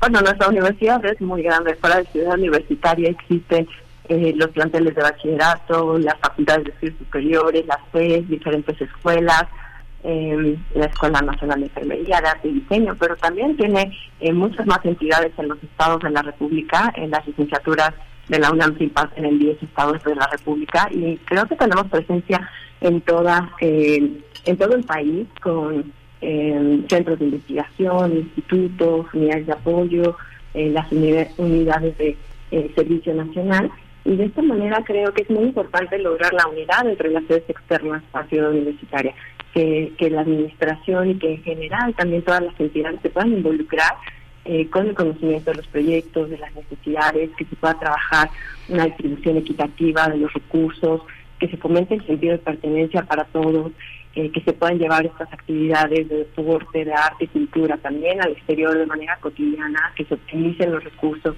en este sentido y que haya una comunicación totalmente digital, eh, que el tiempo eh, sea pues como algo muy muy prioritario los procesos digitales ayudan a eficientar los procesos y el tiempo no creo que es, es muy importante esto. Y hablando eh, en particular como de dos eh, necesidades eh, prioritarias que identifico en las redes externas creo que para avanzar en la equidad institucional los planteles del bachillerato tienen que tener este diagnóstico individual. Tenemos 14 planteles entre las escuelas nacionales preparatorias y los SH y tenemos que conocer el, estado actual de cada uno, sus necesidades, para poder destinar apoyos específicos y poder eh, robustecer la planta docente, áreas educativas, áreas de investigación o de seguridad. Eh, es el mismo caso de los cinco campus de las facultades eh, de estudios superiores, de las cinco FES, que tenemos en el área metropolitana y, que ya hoy en día, más de 40 años han sido fundadas, requieren también apoyos importantes para continuar con sus funciones de una manera adecuada. Y por otro lado, los proyectos de reciente creación que están en los estados de Guanajuato, de Querétaro, Michoacán y de Yucatán son eh, las también requieren de estos apoyos específicos para continuar con la consolidación de sus programas de licenciatura, de posgrado, crecer la planta académica, verificar que las condiciones eh, de seguridad y, de, infraestructura. no Creo que en este sentido las redes externas eh, pues tienen un gran potencial, hacen eh, muchas actividades bien de nuestra universidad y requieren también de esta, de esta visión e inclusión. Sí, doctora Acosta Torres, en cuestiones de sustentabilidad, un área que se mide en rankings mundiales, usted lo destaca en su plan de trabajo. La universidad se encuentra, por ejemplo, en el Impact Ranking 2023, que toma en consideración los objetivos del desarrollo sostenible de Naciones Unidas. Se encuentra en el sitio número 32 a nivel internacional. ¿Cuál es su balance en este rubro tan importante, los desafíos y la propuesta para seguir en el camino pues de colocar a nuestra universidad como una de las más sustentables del mundo, doctora? Sí, yo creo que eh, pues tenemos que seguir trabajando mucho. Tenemos un gran lugar a nivel mundial, incluso el primer lugar a nivel eh, nacional en este liderazgo en tema de, sustentabilidad, pero hay que trabajar mucho más para dejar una huella tangible, eh, sobre todo en nuestro país, hacer una conciencia hacia la justicia social eh, de nuestro país y que en todas las entidades de la universidad se pueda eh, trabajar de manera coordinada en propuestas multidisciplinarias para implementar programas de servicio social o comunitario, apropiándonos de diferentes territorios de nuestro país y llevando actividades eh, de ciencia, de arte, de cultura, de cuidado del medio ambiente y además llevando servicios de salud o servicios en los diferentes temas para, para eh, promover el desarrollo eh, de las localidades de nuestro país de una manera permanente, que no eh, diluyamos los esfuerzos eh, y participando de manera individualizada o solo haciendo algunas visitas comunitarias, sino apropiándonos de estos territorios y teniendo planes a largo plazo para que podamos permitir el desarrollo de las comunidades o el desarrollo de las diferentes áreas escolares, ¿no? Eh, creo que nuestra universidad tiene todas las disciplinas y todos podemos abonar en este tema eh, pues para ir fomentando este liderazgo en el desarrollo sostenible. De esta manera aplicándolo a la comunidad, pero también aplicándolo en los planes de estudio de manera transversal, el poder, eh, el tener el trabajo hacia el logro de los objetivos de desarrollo sostenible. Creo que eso es, es prioritario en las áreas académicas y de investigación. Doctora, muchas gracias. Eh, coméntenos eh, los aspectos que usted considere de su propuesta, de su plan de trabajo que, quiera usted destacar. No sé, este, puede usted tomar eh, alrededor de cinco minutos o un poco más si usted lo considera necesario para abordar este tema. ¿Qué, qué, qué mensaje daría a partir del plan que ya está disponible en línea para la comunidad universitaria, para el país? Sí, muchas gracias. Bueno, personalmente y quiero destacar que mi aspiración es participar en este proceso que sustenta en escalar a toda la universidad las acciones que hacemos y que nos han llevado grandes logros en el León, que es la entidad que orgullosamente dirijo desde hace seis años como directora y en el que como comunidad hemos logrado tener una capacidad eh, para tener una comunidad estable, una comunidad dinámica, activa, propositiva, eh, que hemos hecho vínculos y acciones necesarias para generar mayores ingresos extraordinarios en el desarrollo de eh, más proyectos, más actividades, apoyos para nuestros alumnos. Y personalmente considero que tengo eh, una capacidad de gestión con una que fomenta una estrecha vinculación con los entornos y con los gobiernos estatales y locales. Como directora de una sede externa eh, me toca el trabajo día a día con las diferentes entidades eh, de la Secretaría de Educación, de la Secretaría de Seguridad, de las áreas de movilidad, eh, con los sectores productivos y bueno, esto vinculado tanto para mejorar las acciones de nuestra comunidad como hacia el exterior, como apoyar de esta manera a las actividades del gobierno local y estatal. Considero que he podido eh, tener una escucha activa para las necesidades e intereses de todos los integrantes de mi comunidad universitaria, que podemos eh, eh, tener este trabajo multidisciplinario, que además tengo la capacidad de lograr la formación de grupos de un trabajo líder, ¿no? Es decir, puedo hacerme rodear de personas, mujeres expertas, hombres expertos en cada una de las áreas y con esto facilitar el trabajo de todos los integrantes de nuestra comunidad. Eh, a mí me gustaría eh, mencionarles que de llegar a ser rectora de nuestra universidad nos promete ejercer una gestión cercana a la comunidad, con apertura al diálogo y con empatía, a tener un manejo de los recursos con transparencia y a trabajar con una universidad que tenga excelencia académica y que sea incluyente y equitativa. Con mi proyecto de trabajo quiero representar un cambio generacional y con perspectiva de género.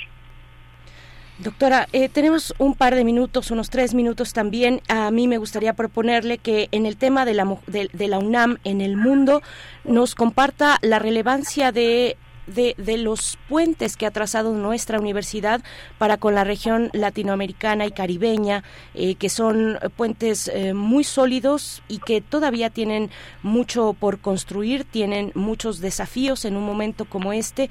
¿Qué, qué decir de, de lo que la universidad tiene que dialogar, trabajar, colaborar con las distintas universidades y entidades también de investigación y académicas y en fin una, una serie de, de, actores dentro de la academia eh, que, que, existen que coexisten en el territorio latinoamericano y caribeño y que son fundamentales para nuestra universidad en muchos temas en cuestiones de investigación en cuestiones de intercambio incluso de intercambio de, del estudiantado eh, de, de, preservación de archivos en fin es enorme. ¿Qué, qué destacar en tres minutos que tenemos Sí, muchas gracias. Yo creo que mucho, mucho por hacer, mucho por seguir colaborando y vinculándonos. Nuestra universidad tiene eh, expertos en, diferentes temas, en, las áreas sociales, en las humanidades, en la biotecnología, en el área de la salud, y considero que eh, tenemos que seguir trabajando y participando en estos sitios de toma de decisiones para resolver problemas a nivel global problemas de migración, de pobreza, de seguridad, eh, de cambio climático y que, bueno, posicionemos el trabajo de nuestros investigadores y de nuestros académicos a nivel internacional. Y esto tiene que permear en todos los sectores, en nuestros alumnos, en nuestros docentes, aumentar mucho más el trabajo de movilidad estudiantil y movilidad académica que pueda hacer crecer las diferentes áreas y que pueda también potenciar o crecer la parte personal de cada uno. Eh, creo que de la mano con las sedes de, la UNAM en el extranjero, tenemos eh, 11 sedes de la UNAM en 7 países diferentes, pues con esto tenemos que aprovechar los vínculos que se pueden realizar con otras eh, universidades en otros países que se detonen de una manera mucho más expedita eh, los proyectos de trabajo y las actividades de movilidad, tanto presencial como virtuales, y abonar mucho más para eh, robustecer el trabajo que hacemos en la universidad eh, cada día y también para pues, poder eh, abonar a, los sectores eh, productivos nacionales e internacionales con el trabajo de la universidad. Muchísimas gracias, doctora. Un, último, un último comentario. Eh, un último comentario. Es un es eh, un, un, un, honor tenerla aquí, es su casa.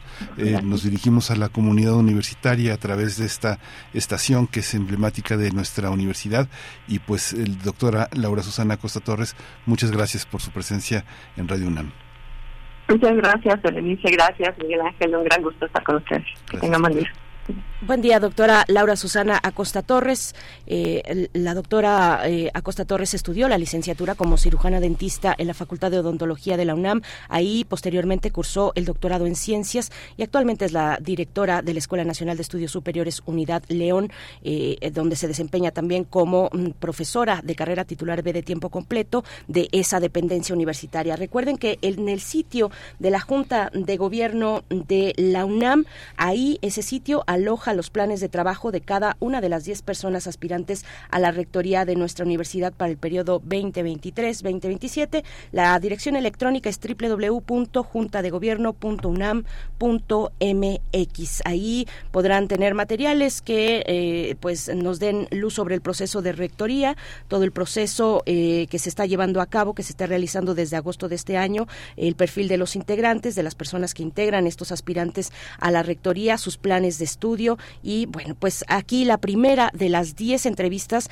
que tendremos a lo, a lo largo de esta y la próxima semana aquí en Primer Movimiento todos los días a las 8 de la mañana, una eh, un, orden alfabético estrictamente que inició el día de hoy con la doctora Susana Acosta Torres. Vamos a ir con música. La curaduría de Bruno Bartra nos lleva a escuchar la cumbia de Cumbia Boruca y el gran silencio, Cumbia Regia.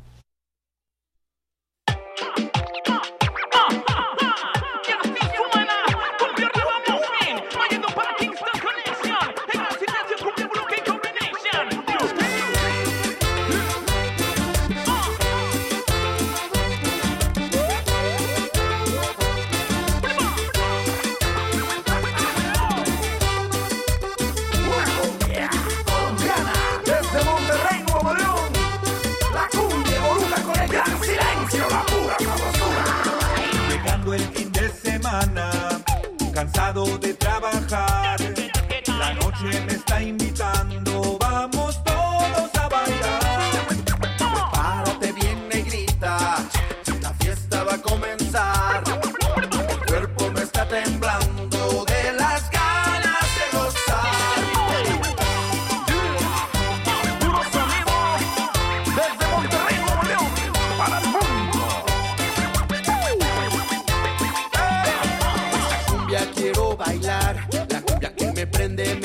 y me hace gozar.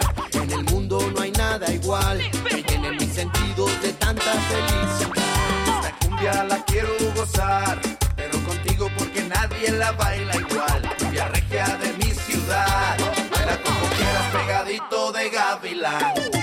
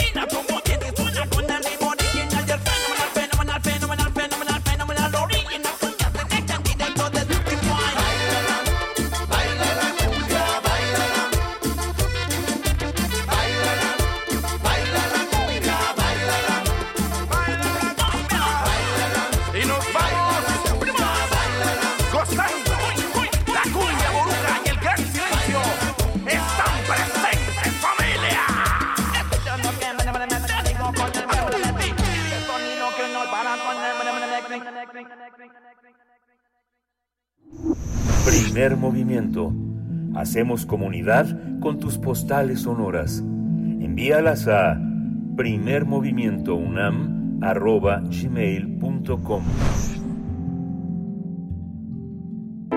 Nota del día.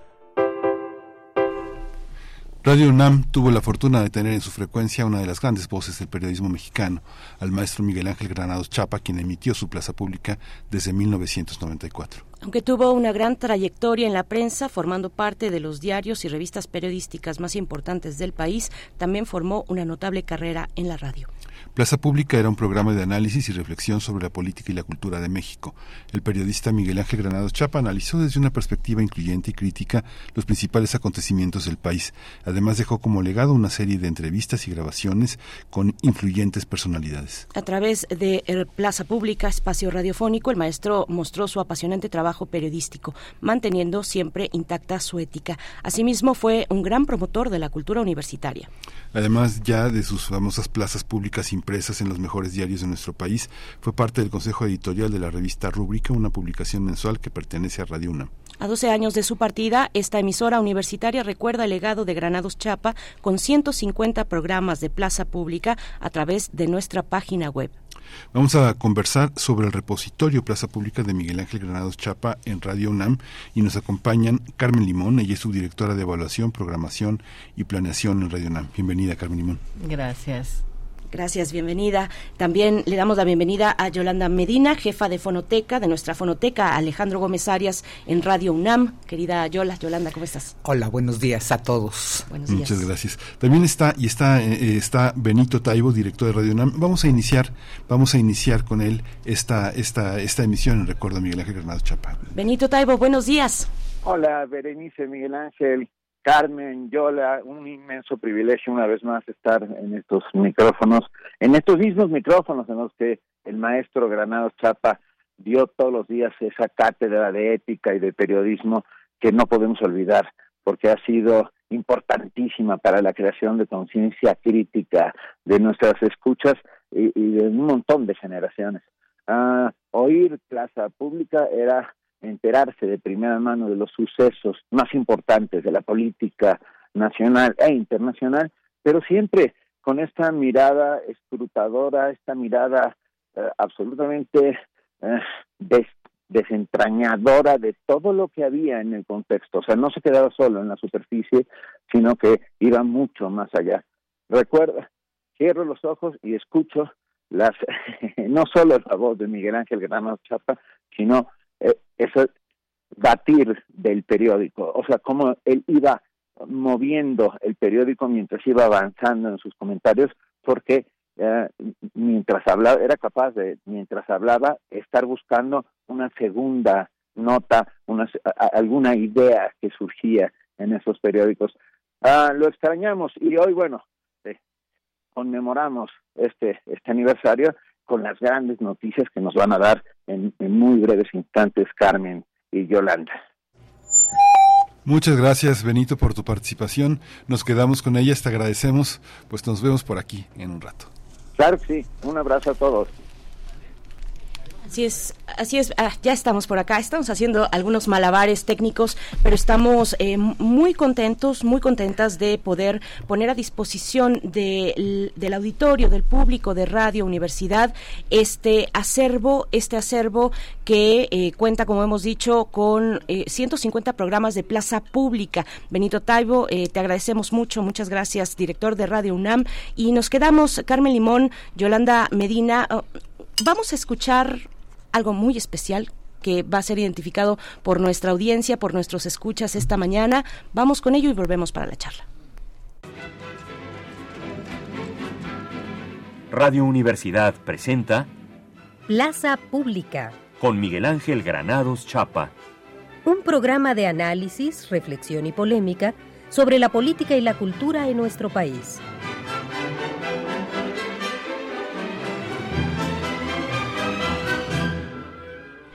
16 años de eh, ese programa de análisis político matutino aquí en Radio UNAM, Plaza Pública, que tomó prestado su nombre de la columna de periódico, también de la columna de opinión periodística de Miguel Ángel Granados Chapa.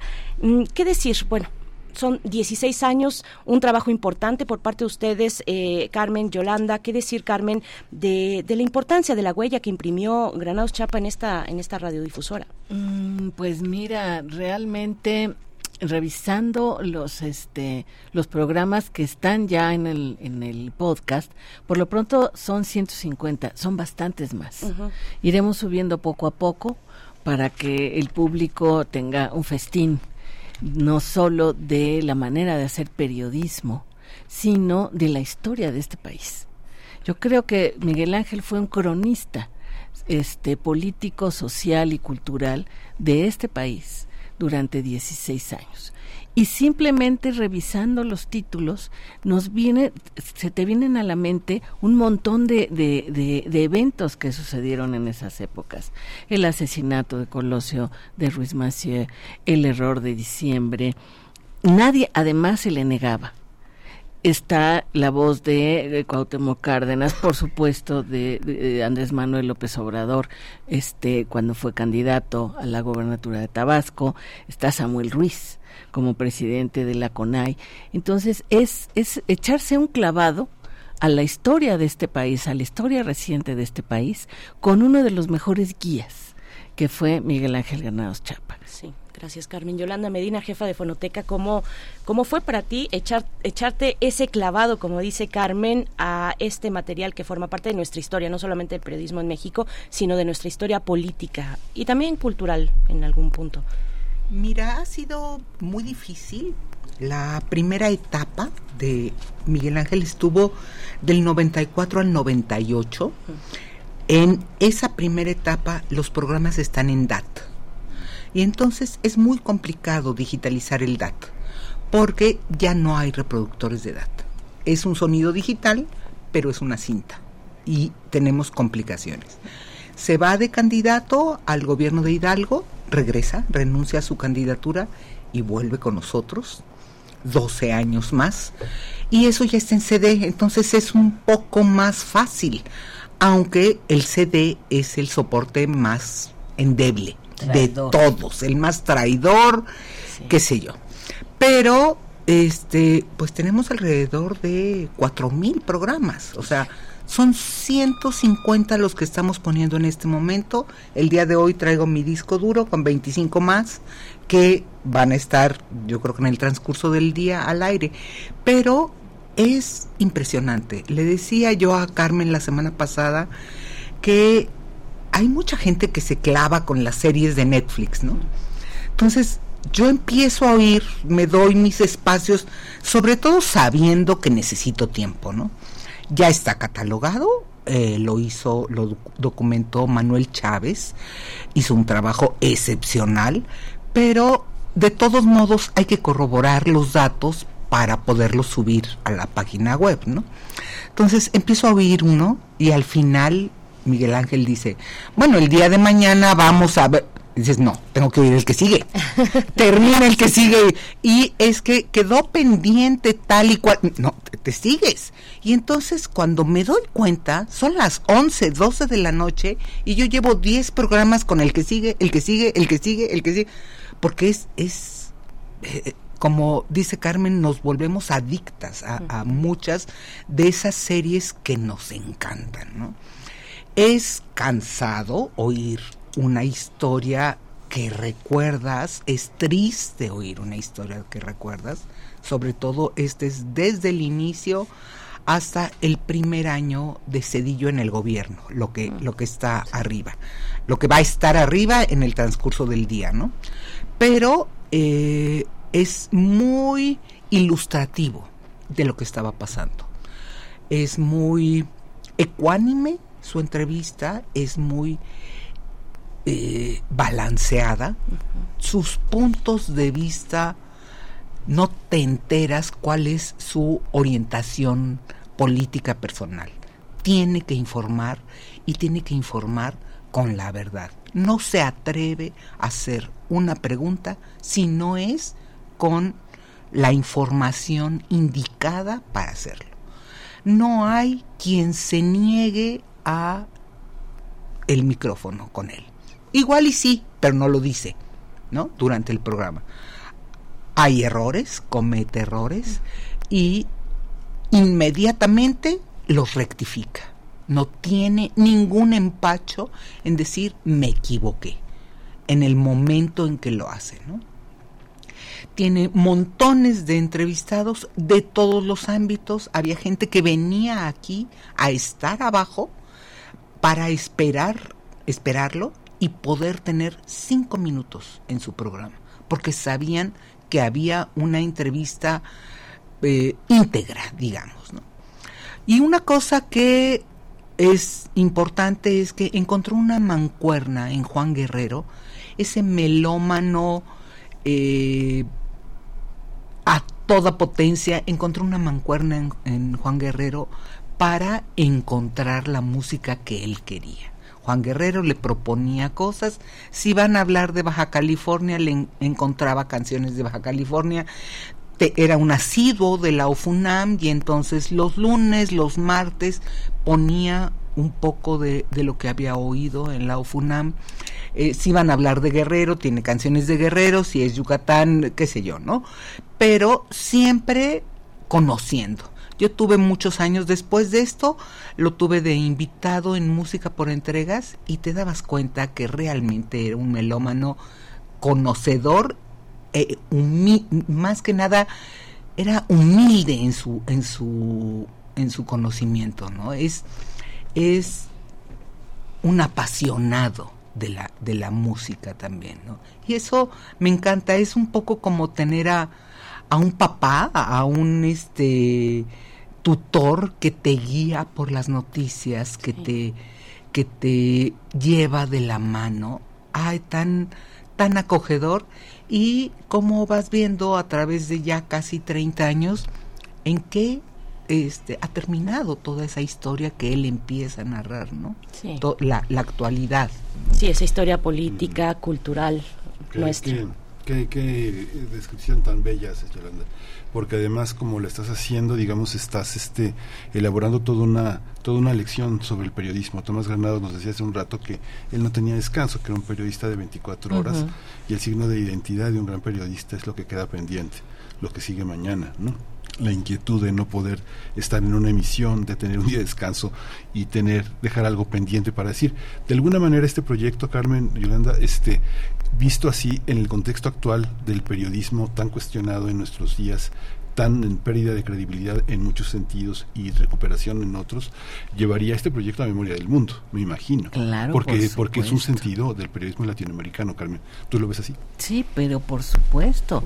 Porque además, eh, como bien dices, eh, desde el punto de vista de la situación que estamos viviendo a nivel mundial, del el periodismo incluso, es como un Cid campeador, Granados Chapa, ¿sí? Viene del otro lado, ya habiendo pasado la frontera, a recordarnos una serie de cosas, a puntualizarnos también hechos específicos que ahorita nos sirven como punto de partida para entender muchas de las cosas que están sucediendo por lo pronto en este país. Y además debo decir algo, esto se lo debíamos al auditorio el público estuvo pidiendo y pidiendo, pero ¿dónde está Granados Chapa? ¿Por qué no lo suben? Etcétera. Uh -huh. Fue toda una, fueron unas vencidas con la tecnología durísimas que se aventó Yolanda y que finalmente pudimos sortear todos esos problemas. No había una metadata completa, se completó, etcétera, etcétera. Entonces me da muchísimo gusto poder decirle al, al auditorio, aquí está aquí está, aquí empieza a estar, porque son por lo pronto ahorita 150 que ya están arriba, 175 que estarán a lo largo del día, pero iremos subiendo el resto de la serie para poder, eh, creo que va a ser un referente muy importante el que esté en, en la página, en el podcast, toda esta serie de Granados Chapa, un referente muy importante, además quizá también con las elecciones que se avecinan. Uh -huh. sí. qué, qué, qué, orgullo tenerte como jefa de la fonoteca Yolanda Medina, porque siempre se dice que un archivista debe estar atrás, un paso atrás, para conservar cierta objetividad, pero yo no creo que sea, me ha tocado ver historiadores muy apasionados entusiasmando archivistas, pero el entusiasmo del archivista es, es, difícil de encontrar porque hay una idea de objetividad. ¿Cómo, ¿Cómo es eh, la relación con lo que queda, con lo que viene? Después de escuchar tantas cosas, de alguna manera te conviertes en una especie como también de, de catálogo, ¿no? Miguel Ángel, en ese sentido, ¿no? Pues mira, desde que llegué a la fonoteca siempre he pensado que el archivo no es mío, es de todos. Pero tenemos que saber qué hay para compartirlo y con la persona que lo solicita, ¿no? Es difícil muchas veces tener objetividad en cuanto a qué va primero, qué va después, qué, qué es importante o qué no es importante. Sí, soy una apasionada, soy una apasionada Carmen me dice muchas veces que soy una, una ñoña, porque me clavo en una u otra serie, pero es un es una deuda conmigo misma, ¿no? No puedo dejar que Granados Chapa siguiera ahí, suspendido, ¿no? Sabiendo la, no solo la importancia, sino lo que contiene. ¿no? no es no es nada más a nivel nacional lo que yo he oído en los últimos tres meses es el cambio de presidencia en Francia con una explicación el cambio de presidencia en Brasil con una explicación el cambio de presidencia en Argentina con una explicación este es un es un un ambiente internacional una noticia internacional en una época en que tal vez yo estaba ajena a un panorama tan amplio de, noticias. ¿no? Sí, me apasiona muchísimo, hay series que me apasionan más que otras y me preocupa el, la fecha de vencimiento de los archivos analógicos. Me preocupa mucho. Quiero que, que caminemos hacia la conservación, hacia la preservación y hacia, el, hacia saber el contenido. Y eso es como un compromiso no solo personal, sino de Radio UNAM, de la administración, de, de, de, la coordinación muchas veces, ¿no? Necesitamos terminar esta digitalización que, que tiene más del 60% de realizada, pero necesitamos hacerlo, seguirlo haciendo con la Fonoteca Nacional en, en, como una especie de cómplice de lo que de lo que tenemos adentro, porque todos los días hay sorpresas, ¿no? Todos los días hay sorpresas sobre el contenido de la, de la fonoteca y hay que difundirlas. Yo no creo que, tal vez en contra de lo que digan algunos investigadores, no creo que haya que, haya que esconder información. Se dijo al aire, hay que darlo a conocer. O sea, creo que es, es un compromiso no solo personal, sino de Radio UNAM. Eh, la revista, bueno, nos quedan un par de minutos, tres minutitos, eh, porque además vamos a escuchar un audio que propone Rodrigo Aguilar de la producción de Primer Movimiento, pero la revista rúbrica de Radio UNAM, en algún aniversario, no estoy segura en cuál, pero les paso el dato en un momento más, en algún aniversario luctuoso de Granados Chapa, publicaba un decálogo para eh, de Granados Chapa sobre el periodismo, donde dice, nunca escriba o diga algo de una persona que no se le pueda decir a la cara. Uh -huh. Dos, combata la ambigüedad. No insinúe, no exagere, no minimice, elija una postura y defiéndala. Un juicio no depende de la complicidad del lector, sino del apego a la verdad.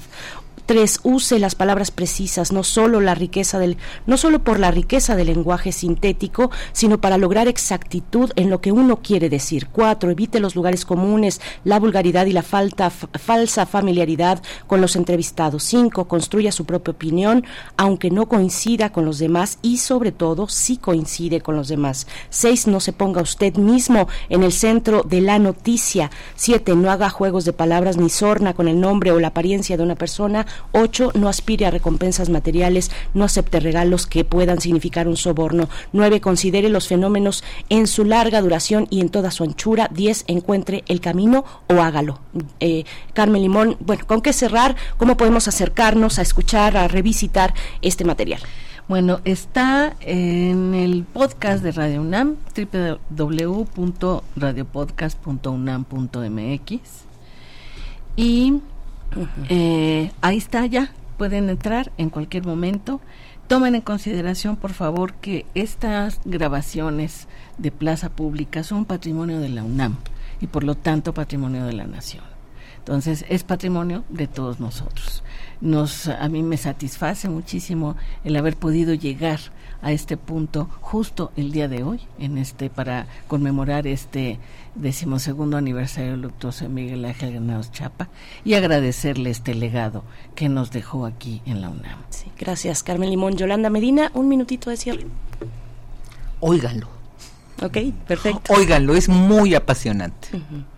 Gracias, gracias por esta labor, gracias por esta visión, gracias por este trabajo a las dos y a los equipos de cada una de ustedes. Vamos a cerrar esta charla con una muestra más, una memoria más del programa Plaza Pública aquí en Radio UNAM, en Radio Universidad, como era antes, es el programa número 134. No, es el programa, perdón, sí, la, la, la, publicación de rúbrica de Radio UNAM, donde viene el decálogo que les leí, es la número 134 y a continuación en audio vamos a escuchar el programa Plaza Pública, un extracto del programa de octubre de 2000. 1994. 1994. Es lo que vamos a escuchar. Gracias Yolanda Medina, gracias Carmen Limón. Invitamos a ustedes a escucharnos mañana y todos los días de las ocho y media a las nueve y media de la mañana. Esta es la Plaza Pública de Radio Universidad. Estuvimos con ustedes esta mañana en la realización técnica José de Jesús Silva, en la producción David Sandoval, en los teléfonos Yolanda Landeros, en la coordinación periodística Guadalupe Irizar y Guadalupe Bringas. Su servidor Miguel Ángel Granado Chapa les desea muy buenos días.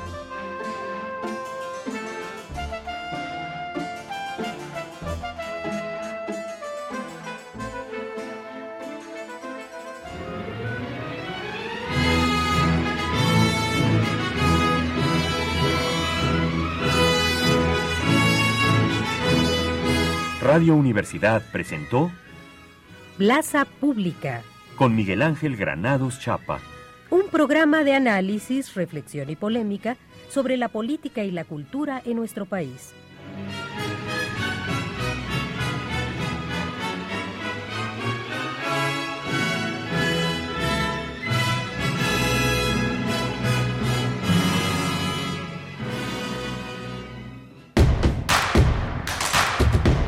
Encuentra la música de primer movimiento día a día en el Spotify de Radio UNAM y agréganos a tus favoritos.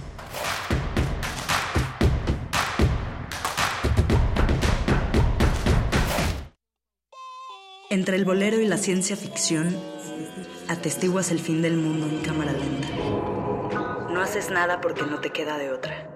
Eliges la falsa noción del espacio para hacer como que no te das cuenta de que estás en una jaula por razones que inventó alguien más, haces efectivo el cheque de tu existencia. Un vale para una vida de idas a la escuela, al trabajo, a la tumba. Tantos años de resistencia para llegar a ninguna parte, a la misma estación, a la misma cabina, resistiendo todavía. Sálvense ustedes con Raquel Miserachi todos los martes de 10 a 11 pm por resistencia modulada. Radio UNAM. Experiencia sonora. En la vida cotidiana se reflejan las problemáticas sociales con diferentes causas y consecuencias. Pensemos juntas y juntos las posibles soluciones. Vida cotidiana. Análisis de nuestro día a día Viernes a las 16 horas, después del corte informativo. Si sucede a nuestro alrededor, es importante. Radio UNAM, Experiencia Sonora. Ahí viene la cuarta transformación, con este ritmo que está sabrosón, unidos en una revolución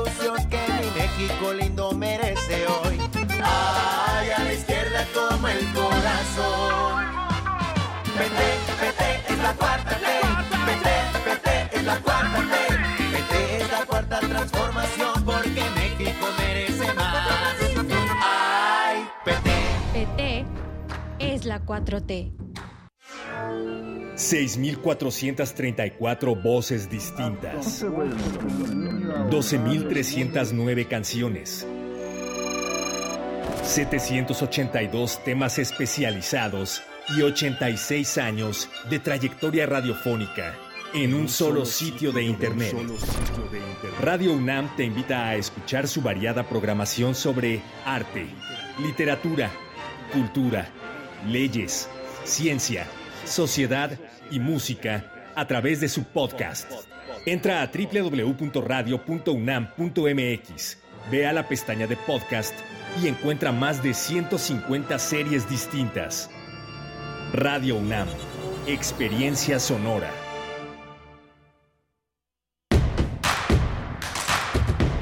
Queremos escucharte. Llámanos al 55 36 43 39 y al 55 36 89 89. Primer movimiento. Hacemos comunidad. Estamos de vuelta, muy buenos días. Esto es Radio UNAM, primer movimiento en este lunes 16 de octubre del 2023. Son las nueve con tres minutos ya de la mañana. En este lunes eh, se encuentra Rodrigo Aguilar en la producción ejecutiva, Jorge, eh, está el señor José Jesús Silva en la operación técnica de la consola y mm, Tamara Quiroz en redes sociales está recibiendo sus comentarios respecto a la plaza pública en este aniversario, decimosegundo aniversario del fallecimiento de Miguel Ángel Granados Chapa. Su plaza pública duró, estuvo al aire eh, 16 años en esta radiodifusora universitaria. Miguel Ángel Quemain en la conducción. Miguel Ángel, buen día. Hola Berenice, buen día. Buen día, un programa interesante, muy emotivo.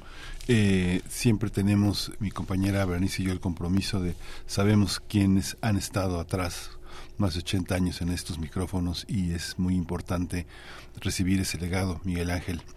Pues prácticamente es el antecedente de este eh, de este de este programa de este compromiso de esta visión como decía Yolanda Medina internacionalista de tratar eh, lo, lo lo importante, lo necesario para todos los días, en la poesía, el mundo internacional, las pequeñas cosas que son definitivas y perdurables, así que ha sido una, una emisión muy, muy interesante y muy comprometedora para nosotros, con ustedes, con esta casa de la universidad que es Radio.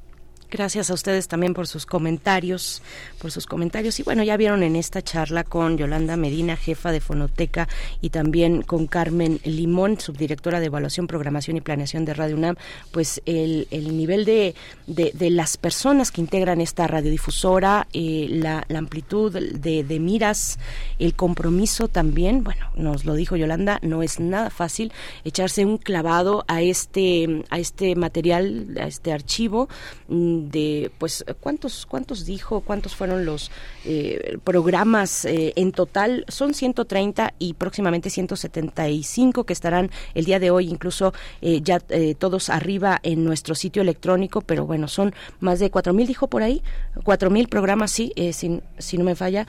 Ahorita arriba hay 150 nos dice Rodrigo Aguilar nuestro productor durante el día habrá ya en total 170 aproximadamente pero bueno es un total de 4000 emisiones que tuvo durante 16 años la plaza pública de Granados Chapa aquí y el trabajo de Yolanda Medina y de su equipo para echarse ese clavado, para buscar, para eh, hacer los trabajos también de catalogación, eh, saber cómo y de qué manera se pueden digitalizar los que están en este tipo de cintas que pues es muy difícil encontrar el aparato que pueda reproducirles y eh, pueda pues facilitar la tarea de digitalizarlos. Es algo complicado. Los otros estaban en disco compacto, que también es poco fiable, es un formato poco fiable. El disco compacto se raya fácilmente, fácilmente se pueden estropear los archivos de un disco compacto, eh, pero bueno, ahí está el trabajo de nuestra, de nuestra jefa de fonoteca, Yolanda Medina, siempre eh, pues en,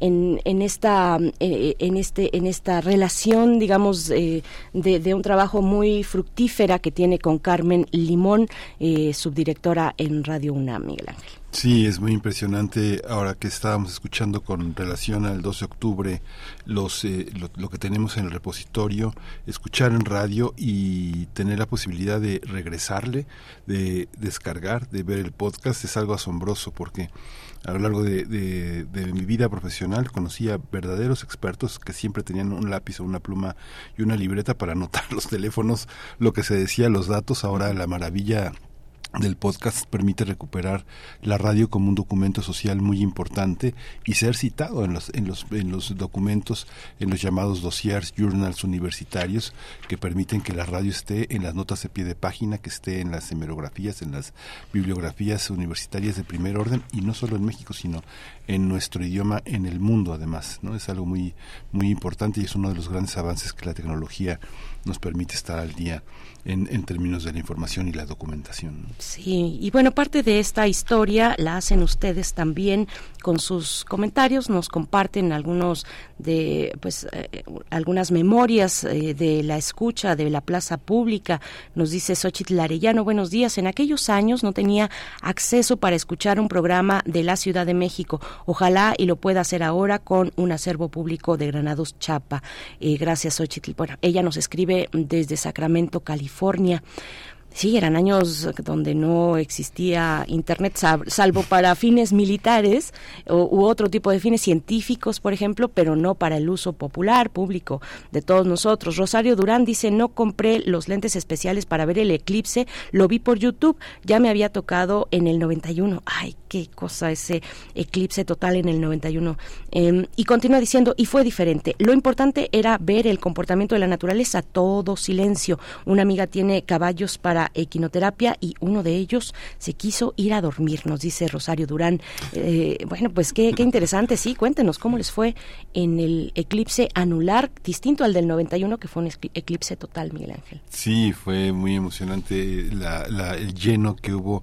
La Gaceta de la, de la UNAM publica hoy esta experiencia, esta fotografía en la portada donde este, miles de personas se dieron cita en el campus universitario y es muy emocionante porque finalmente también es la es una gran metáfora de la comunidad, de estar juntos, de, de, reunirnos en torno a un fenómeno, pero es mucho más, siempre hay más en ese tipo de reuniones tan sorprendentes.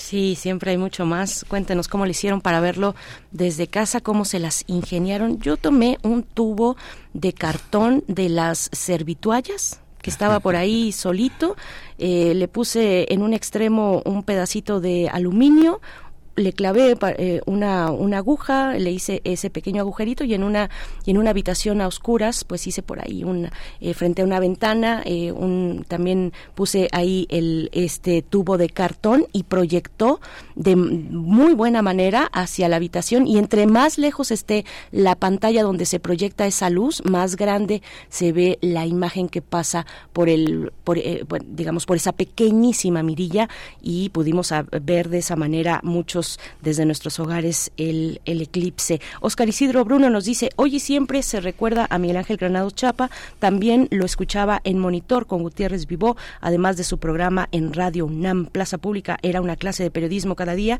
y de ética de comunicación, larga vida al maestro, nos dice Oscar Isidro Bruno. Bueno, son muchos los, los eh, comentarios, las remembranzas, las memorias, dice Rosilaura, genial decálogo, programa 134, por favor, podrían volver a leerlo. Claro que sí, Rosilaura, vamos incluso, bueno, pues desde ahorita, porque si no nos agarra el tiempo después, nos alcanza y ya no podemos compartir, pero es un decálogo que recupera la revista rúbrica de Radio UNAM, la revista el número 134 eh, de octubre de 2021. Precisamente era el décimo aniversario del fallecimiento de Granado Chapa, cuando la revista, revista rúbrica hace un número especial y en él incluye este decálogo sobre el periodismo eh, escrito por eh, Miguel Ángel Granados Chapa, que voy a leer a continuación. Uno, nunca escriba o diga algo de una persona que no se le pueda decir a la cara. 2. Combata la ambigüedad, no insinúe, no exagere, no minimice, elija una postura y defiéndala. Un juicio no depende de la complicidad del lector, sino del apego a la verdad. 3. Use las palabras precisas, no solo por la riqueza del lenguaje sintético, sino para lograr exactitud en lo que uno quiere decir. 4. Evite los lugares comunes, la vulgaridad y la falsa familiaridad con los entrevistados. 5. Construya su propia opinión, aunque no coincida con los demás y, sobre todo, si coincide con los demás. 6. No se ponga usted mismo en el centro de la noticia. 7. No haga juegos de palabras ni sorna con el nombre o la apariencia de una persona. 8. No aspire a, recompensas materiales, no acepte regalos que puedan significar un soborno, ni siquiera los más pequeños. Hay que practicar una extremada ambición ética, aunque parezca una soberbia de la virtud. 9. Considere los fenómenos en su larga duración y en toda su anchura. Y 10. Encuentre el camino o hágalo. Ahí está el decálogo de Granados Chapa eh, para, para todos ustedes y lo pueden encontrar en la revista Rúbrica Miguel Ángel. Sí, qué interesante, qué importante leerlo y releerlo en estos micrófonos que fueron los suyos que fueron los suyos, que son ahora nuestros también, como decía Yolanda Medina, eh, decía ella que está encargada de la fonoteca, esto no me pertenece, lo sabemos. Cada persona que está en esta radio universitaria sabe que nada de lo que, del material eh, tangible o intangible con el que realizamos nuestro trabajo cotidiano nos pertenece, sino que es de todos y de todas y entonces de nadie. Vamos con la poesía necesaria en un momento, 9 con 12 minutos, y en la mesa del día hablaremos de periodismo, periodismo de lo posible, este proyecto de Quinto Elemento Lab, Sandía Digital, Redes AC y Ojo de Agua Comunicación, que nos eh, eh, que, acaba de estrenar recién su episodio número 9, dedicado a Chihuahua, el vuelo de la resistencia de la comunidad Rarámuri en Mogótabo. Vamos a conversar con la reportera de Raichali, precisamente que realiza este, este podcast, la licenciada Carla Paula Quintana García. Y vamos a cerrar esta emisión con eclipses de sol y biodiversidad, el tema que tendremos en Biosfera en Equilibrio con la doctora Clementina Equiwa, bióloga, doctora en Ciencias por la Facultad de Ciencias de la UNAM, editora de la revista Oikos. Vamos con la poesía. Es hora de Poesía Necesaria. Pues hoy una, una, una canción muy interesante de Leonard Cohen, uno de sus últimos, su último álbum digital, su último analógico que fue este The Future, un, un, un, álbum muy muy diverso, una canción que eh, para estos tiempos que corren resulta muy importante recordar. Lo vamos a recordar con 10 ideas puntuales de Amos Oz en torno al fanatismo. Amos Oz es uno de los más grandes escritores israelíes contemporáneos y escribió eh, eh, contra el fanatismo en, hace prácticamente 20 años. Esta canción de Leonard Cohen tiene 30 años, cumplió 30 años de Future y bueno, coinciden en el tiempo y en su vigencia. Uno de los libros más indispensables que nunca este libro de Amos para lo que pasa allá en Medio Oriente. Dice Amos Oz, uno, es un decálogo también 1. El fanatismo es más viejo que el Islam, que el cristianismo, que el judaísmo, más viejo que cualquier Estado, gobierno o sistema político, más viejo que cualquier ideología o credo del mundo. Es un gen del mal. 2. La actual crisis del mundo en Oriente Próximo o en Israel-Palestina no es consecuencia de los valores del Islam. Se debe a la vieja lucha entre fanatismo y pragmatismo, entre fanatismo y pluralismo, entre fanatismo y tolerancia. 3. El fanatismo surge por doquier, con modales más silenciosos, más civilizados. Está presente en nuestro entorno y tal vez también dentro de nosotros mismos. 4. La semilla del fanatismo siempre brota al adoptar una actitud de superioridad moral que impide llegar a un acuerdo. Es una plaga muy común que por supuesto se manifiesta en diferentes grados. 5. Con frecuencia, el culto a la personalidad la idealización de líderes políticos y religiosos, la adoración de individuos seductores, bien pueden constituir otras formas extendidas de fanatismo. 6. La esencia del fanatismo reside en el deseo de obligar a los demás a cambiar, en esa tendencia tan común de mejorar al vecino, de enmendar a la esposa, de hacer ingeniero al niño o de enderezar al hermano en vez de dejarle ser. 7. El fanático se desvive por uno, una de dos, o nos echa los brazos al cuello porque nos quiere de verdad, o se nos lanza la yugular si demostramos ser unos irredentos. En cualquier caso, echar los brazos al cuello o lanzarse a la yugular es casi el mismo gesto. 8. La batalla entre judíos israelíes y árabes palestinos no es una guerra religiosa, aunque los fanáticos de ambos bandos hagan lo imposible por convertirlo en guerra religiosa. Fundamentalmente es un conflicto territorial sobre la dolosa cuestión de quién es la tierra. 9. Con frecuencia los fanáticos son muy sarcásticos y algunos tienen un sarcasmo muy sagaz, pero nada de humor. Tener sentido del humor implica habilidad para reírse de uno mismo.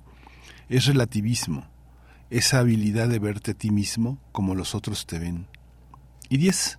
Por lo que se refiere al sentido del humor, imaginar al otro, reconocer la península que hay en cada uno de nosotros, puede constituir al menos una defensa parcial contra el gen fanático que todos llevamos dentro. Amosos.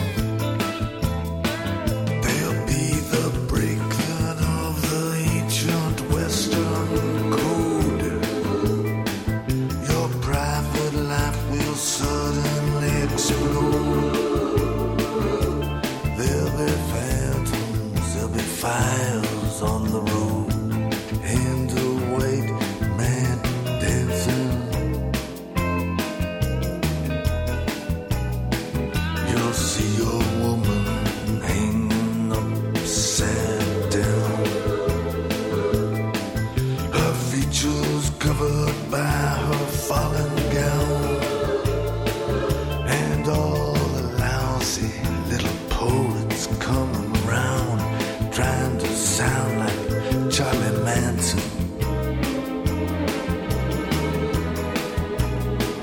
Hear the white man dancing.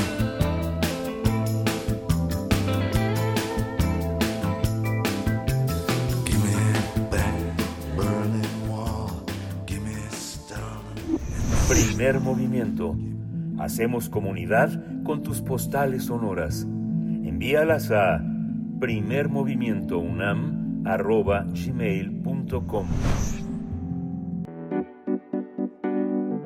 La mesa del día. El episodio 9 del podcast Periodismo de lo Posible, producido por Rechali, cuenta la resistencia de la comunidad raramuri en la Sierra Tarahumara contra proyectos que han sido impuestos sin consultar, sin consultar a las comunidades. Se trata de la comunidad rarámuri de Mogótabo, ubicada en una meseta en lo alto de las barrancas del cobre, que poco a poco ha sufrido la imposición de un tren, hoteles de lujo, un parque de diversiones con tirolesas, un teleférico, así como tala ilegal, minería y más recientemente un gasoducto que atraviesa la sierra desde Texas a Sinaloa, proyecto que destruyó el bosque a su paso. Para enfrentar este despojo, la comunidad decidió organizarse, crear una asociación civil formada únicamente por personas raramuris y exigir que se respetara la decisión colectiva de la comunidad. Periodismo de lo Posible es una serie de 12 podcasts que cuentan las historias de resistencia y victorias de los pueblos indígenas frente al despojo y la destrucción del territorio en voz de sus protagonistas. Vamos a conversar sobre la defensa contra el despojo de esta comunidad en la Sierra Tarahumara y nos acompaña la licenciada Carla Paola Quintana García. Ella es reportera de Rechali en Chihuahua. Bienvenida, buenos días. Buenos días, buenos días.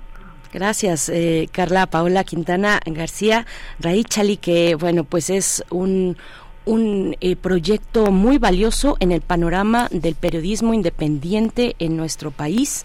Y, bueno, se eh, tienen en su tarea realizar este episodio 9 del proyecto Periodismo de lo Posible que realiza, que coordinó Quinto Elemento Lab, Sandía Digital, Redes AC y Ojo de Agua Comunicación. Cuéntanos, eh, Carla Quintana, ¿cuál es ¿Cuál es la historia que retrata este podcast número 9 de Periodismo de lo Posible? Hay que decir que estos materiales se caracterizan por contar historias, digamos, de, de, victoria o de éxito de la lucha por la defensa del territorio, lo cual no significa que los embates no continúen. Cuéntanos, Carla. Hola, este, muchas gracias por la invitación. Este, pues les platico, este, este podcast, pues fue justamente por eso, por lo posible, ¿no? Historias que que ya que, que todavía no han terminado pero que pues que siguen luchando y que se ha hecho algo bueno dentro de esas historias. En este caso la comunidad de Mogótabo la comunidad de Mogótabo pues sí ha sufrido por por mucho despojo este muchos megaproyectos porque es una zona turística.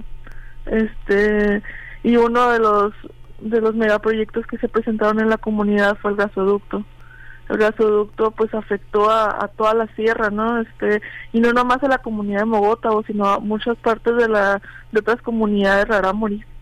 Este eh, tal vez no tuvieron la misma suerte o la misma pues sí, la misma fortuna de poder crear algo con eso, pero la comunidad de Mogótabo se levantó y este y quiso crear algo para ellos para poderse defender para poderse seguir capacitando.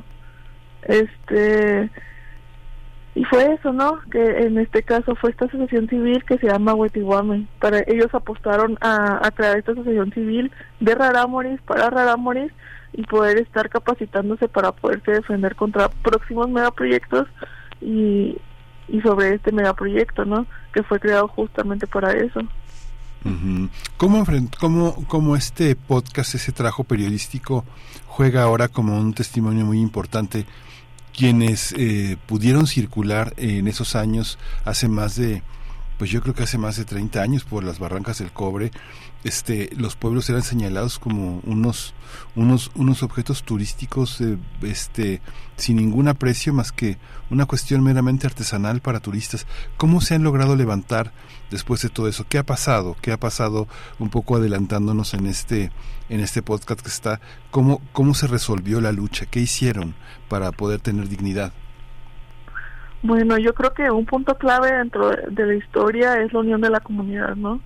Eh, al fin y al cabo han tenido pues muchos tropiezos este, con los megaproyectos y, y pues con la entrada de, de, mestizos, pero la unión de la comunidad es lo que los ha fortalecido y es lo que aún los, los tiene juntos y es porque crearon la asociación civil, ¿no?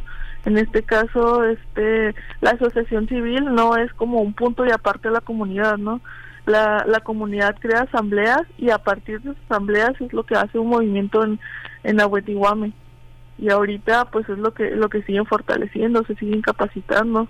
Este, tienen muchos proyectos eh, comunitarios que los están ayudando a seguir fortaleciendo su misma comunidad y a seguir creando, por en este caso el podcast, para seguir inspirando a, sus hermanos rarámuris para poder seguir, porque en otras comunidades no se tuvo el mismo el mismo caso, ¿no? Entonces, en unas comunidades sí pudo pasar, en otras comunidades no. Y pues lo único que la comunidad quería, pues era que pues, ser reconocidos, ¿no? Porque la comunidad de Mogotavo no, no tiene títulos de propiedad. Y es lo que a ellos les interesa mucho, ser dueños de su propio territorio ancestral. Sí, Carla, a mí me gustaría que nos contaras con un poco de detalle cuáles son las, eh, las, las luchas de esta comunidad rarámuri, cuáles, eh, cuáles son las amenazas que han tenido que enfrentar. Hablamos de un gasoducto, hablamos también, bueno, se sabe que en, eh, en la comunidad, la comunidad rarámuri ha tenido que enfrentar también la tala ilegal eh, y otras y otras amenazas muy violentas eh, para la defensa de sus territorios, para la defensa de los recursos naturales en ese en esos territorios, evitar el expolio por parte de las de estas amenazas externas. Pues en este caso, pues sí han tenido varias luchas, no tienen, yo creo más de 100 años este luchando por su territorio ha sido contra megaproyectos, por ejemplo el Hotel Barrancas del Cobre, que está literal enfrente de la comunidad.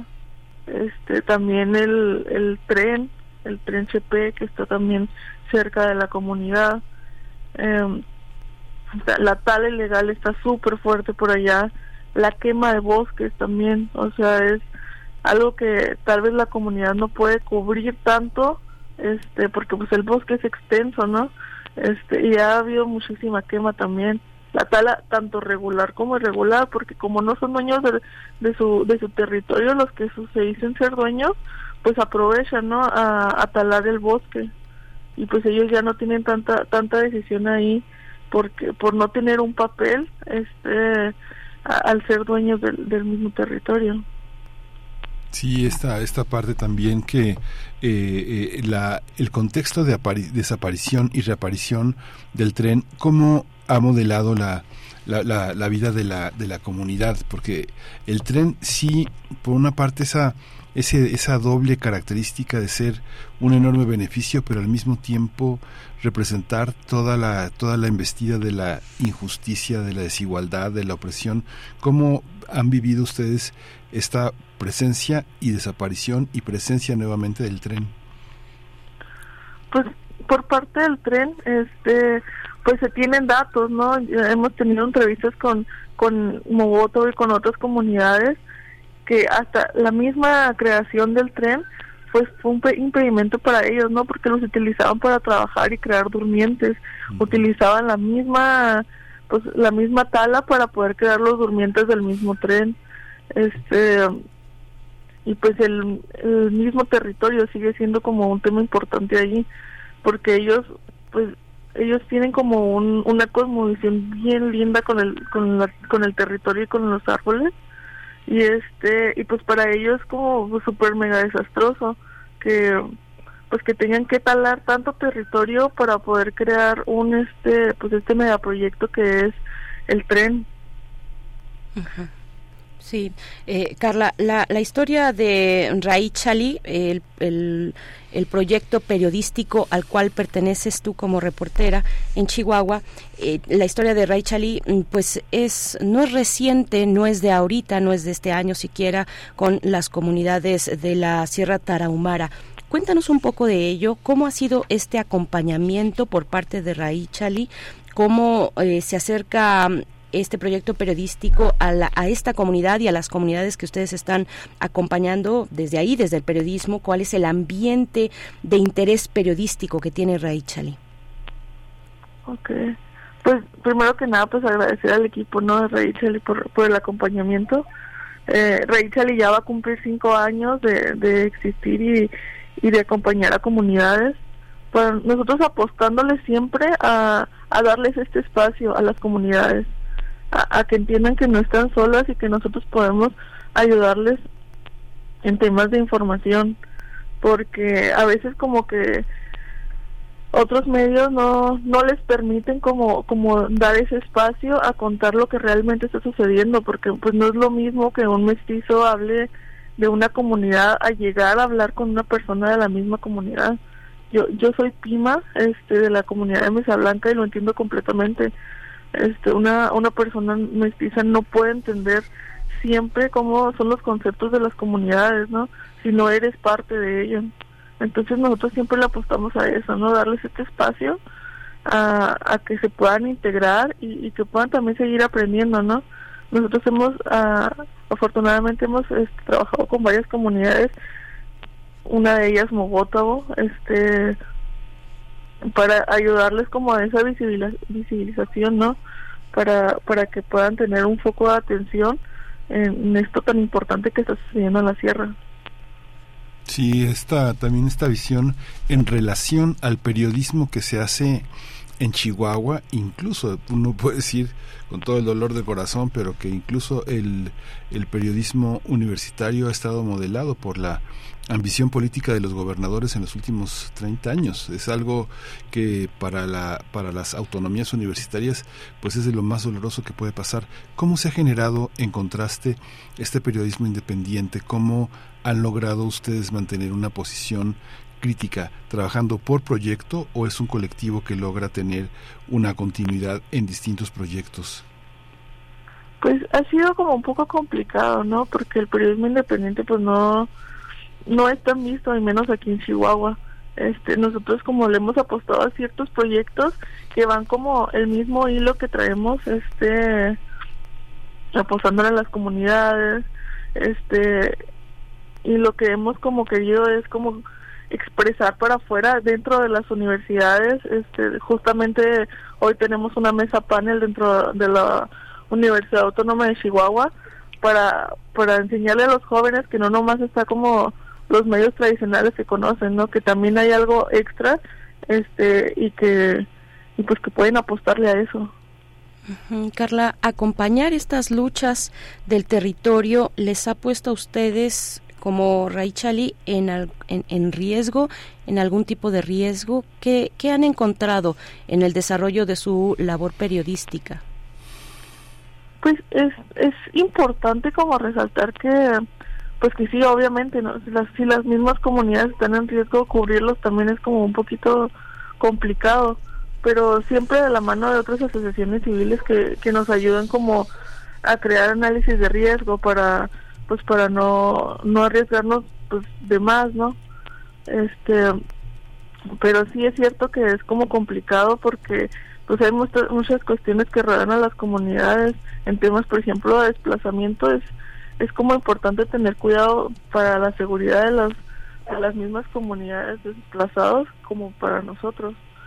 Pero pues igual siguiendo como un protocolo de seguridad este tanto para las comunidades como para nosotros como si es posible hacerlo sin correr tanto riesgo esta, esta, esta visión que, que, que, ahora van a la universidad a explicar a los alumnos que no eh, los medios convencionales no son los únicos, pero ¿qué alianzas han podido hacer con algunas otras universidades, con algunos otros grupos, fundamentalmente de jóvenes, jóvenes que estudian, jóvenes que quieren, que tienen la aspiración de hacer otro tipo de periodismo, están, están abiertos porque finalmente el gobierno Raramuri ha sido como muy puntual en el sentido de que eh, solamente personas de la comunidad participan. ¿Cómo observan la llegada de otras personas que tienen otras ideas u otras costumbres? ¿Cómo se observa a la hora de hacer un periodismo pues más amplio, de más alcance? Pues apenas estamos creando como alianzas con universidades, ¿no? Por ejemplo, esto va a ser nuestro primer conversatorio dentro de la universidad este de la UASH este creemos creemos que es importante como crear este impacto dentro de la, de la juventud pero también apostamos a las mismas comunidades para que ellos puedan integrarse al proyecto no este nosotros estamos fielmente creyentes que ellos tienen mucho que decir entonces queremos como brindarles ese espacio. Eh, yo misma entré a Rachel por esas cuestiones no yo yo salí de la universidad y y yo yo tenía pues este pensamiento de que, que pues promover a Ichale y, y afortunadamente llegué con ellos. Y este y llevo apenas un año junto con el proyecto de periodismo lo posible. Este y pues le apostamos a eso no a que los, las mismas comunidades se acerquen a nosotros también jóvenes este a, a integrarse a Rachel y como también este de las universidades Sí, eh, Carla, ¿cómo, ¿cómo fue el proceso de realización de este podcast? Les recordamos, le recordamos a la audiencia que es el episodio número 9 del proyecto Periodismo de lo Posible que coordinan eh, Quinto Elemento Lab, eh, Redes AC, Sandía Digital y Ojo de Agua Comunicación. ¿Cómo fue la realización, el acercamiento con estas organizaciones? Ustedes ya habían trabajado con Quinto Elemento Lab anteriormente, si no, si no me equivoco, incluso aquí lo platicamos con alguna de tus compañeras también estaba por ahí en aquel proyecto de aquel momento, Elefante Blanco. Eh, ¿cómo, ¿Cómo fue? ¿Cómo, ¿Cómo se realizó el podcast? ¿Cómo captar lo lo sonoro, el material sonoro del ambiente de la Sierra Tarahumara, entre otras cuestiones, decisiones editoriales, qué sale y qué no sale en un podcast con un tiempo limitado como este, eh, Carla. Eh, bueno, este, pues sí fue un poquito complicado, ¿no? Porque Rachel y apenas como que está integrando los podcasts a, pues al medio y tengo entendido que ya tenían un podcast y este como era de, de mis compañeros el primer podcast que hacíamos, entonces fue así como un poquito ir tanteando a ver cómo cómo podíamos hacerlo y igual de la mano, ¿no? Uno de mis compañeros es de una comunidad aledaña a Mogotabo, entonces fue también guiarnos mucho él este en, en cómo ir creando el podcast y pues igual agradeciendo a la comunidad que fue súper linda y súper abierta con nosotros a poder estar en su comunidad, poder justamente consultarlos, en ver, oigan, quieren o podemos contar su historia. Eh, y para nosotros era súper importante esa parte, ¿no? Este, y pues las entrevistas igual fueron pues también en en español y en rara morina. Entonces era como no perder como ese hilo de que pues la comunidad era también pues creador como nosotros. Ellos eran súper lindos y, estaban súper dispuestos a, a crear este contenido con nosotros porque ellos quieren pues que todo se guarde y todo siga para las futuras generaciones. Y en la creación como de los sonidos pues es pues andar en la comunidad este pues ir viendo qué, qué sonido será como importante guardar. Y, ya pues la edición fue como súper también complicada pero periodismo lo posible nos acobijó y, nos capacitó en, crear este este podcast. Piensan en algún momento en, en, generar una radio comunitaria es posible pensar en un proyecto así o tiene demasiados obstáculos para la comunidad para cumplir con todos los requisitos pues yo creo que ya es como cuestión de la comunidad, ¿no? ¿Qué es lo que ellos necesiten? ¿Qué es lo que ellos este pues tengan pensado futuro? Sí es posible crear una una radio comunitaria eh, y igual nosotros estaríamos como súper dispuestos como a apoyar a la comunidad para para crear eso pero este y se han creado este radios comunitarias en en esas zonas pero Mogoto ahorita no tiene no tiene una pues tal vez por cuestión de la, de la zona que es barranca y, pues parte de la sierra sea un poquito complicado, pero sí se puede lograr. Carla, bueno, ya estamos al cierre eh, de esta de esta charla, pero te pregunto algo esencial de, de un material como este. Eh, ¿por, qué, ¿Por qué esta parte de la historia de lucha de la comunidad Rarámuri de Mogotabo, por qué es una historia que, trae esperanza a la lucha. ¿En qué especialmente, puntualmente, fue, radicó la victoria de esta parte de la historia. De nuevo, la historia continúa y no significa que la amenaza haya cesado para nada, pero hay algo que destacar aquí y que da esperanza a, las, a las luchas que se desarrollan en nuestro país por el territorio. Pues en este caso yo creo que pues es como de haber de haber hecho como este esto del gasoducto, ¿no? Este, haber hecho como este desastre en la naturaleza y en la zona, que ellos puedan haber creado algo, ¿no? Algo para provecho de ellos, algo para poder defenderse en contra de siguientes este megaproyectos. Y es eso, ¿no? Crear como conciencia en otras en otras comunidades y decir, oigan, si ellos pudieron, también nosotros podemos. Entonces, no nomás por porque haya sucedido lo del gasoducto, no, no puedan lograr algo con eso. Y es, lo que hicieron ellos, ¿no? La asociación civil, que es sumamente importante para ellos y lo que los ha ayudado para seguir con sus luchas de, de territorio. Pues les agradecemos muchísimo, Carla Paula Quintana García, reportera de Rechali en Chihuahua mucha vida para esos proyectos, mucho entusiasmo, mucha fuerza. Se requiere una enorme espiritualidad para continuar con algo que es profesional, tan técnico como el periodismo, pero sin eso no, no se sale adelante. Felicidades por su proyecto y pues a escuchar eh, Periodismo de lo Posible, esta serie de 12 podcasts que cuentan las historias de resistencia y victorias de los pueblos originarios frente al despojo, la destrucción del territorio en voz de sus protagonistas. Muchas gracias. Muchas gracias por el espacio. Hasta pronto. Carla Paola Quintana García, reportera de RAI Chile en, Chihuahua. Y ustedes pueden seguir, claro, a Periodismo de lo Posible en sus redes sociales, arroba P de lo posible y también el sitio electrónico de Raichali para estar atentos, atentas al trabajo periodístico que realizan eh, en acompañamiento a las comunidades indígenas de la Sierra Tarahumara. Eh, se trata de la dirección electrónica, bueno, del sitio electrónico raichali.com, raichali.com y ahí van a encontrar pues todo este trabajo, este trabajo de periodismo con las comunidades.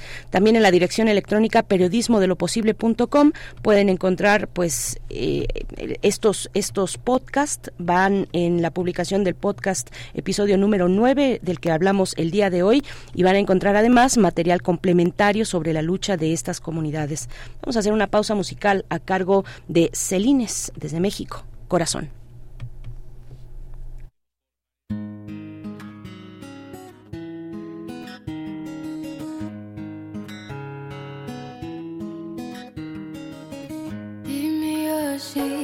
Quedas o te vas. Como pasa el tiempo, que no regresarás.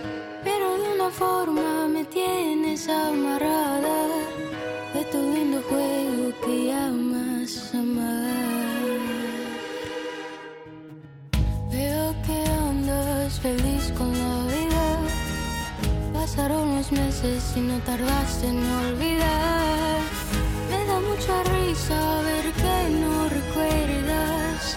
todas las veces que me pedías ayudar. Corazón, corazón, no te confundas, yo sigo mejor. Sino con ayuda, con un trago, con dos, te juro que te olvido. Corazón, corazón,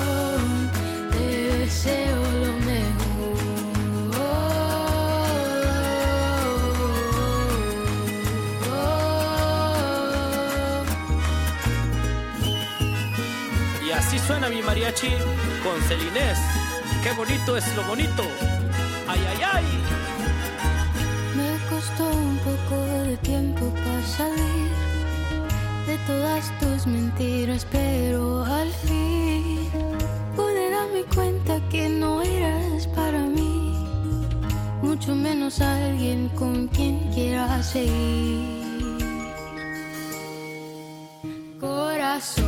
Corazón, no te confundas, yo sigo mejor.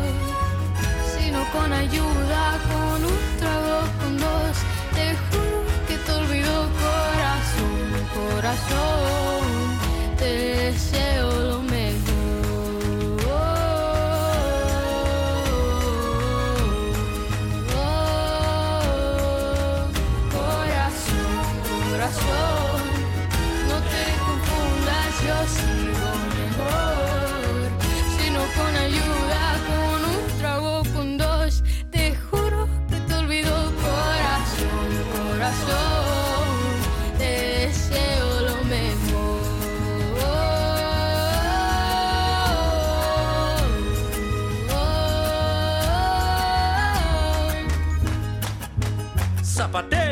Bonito Celinés.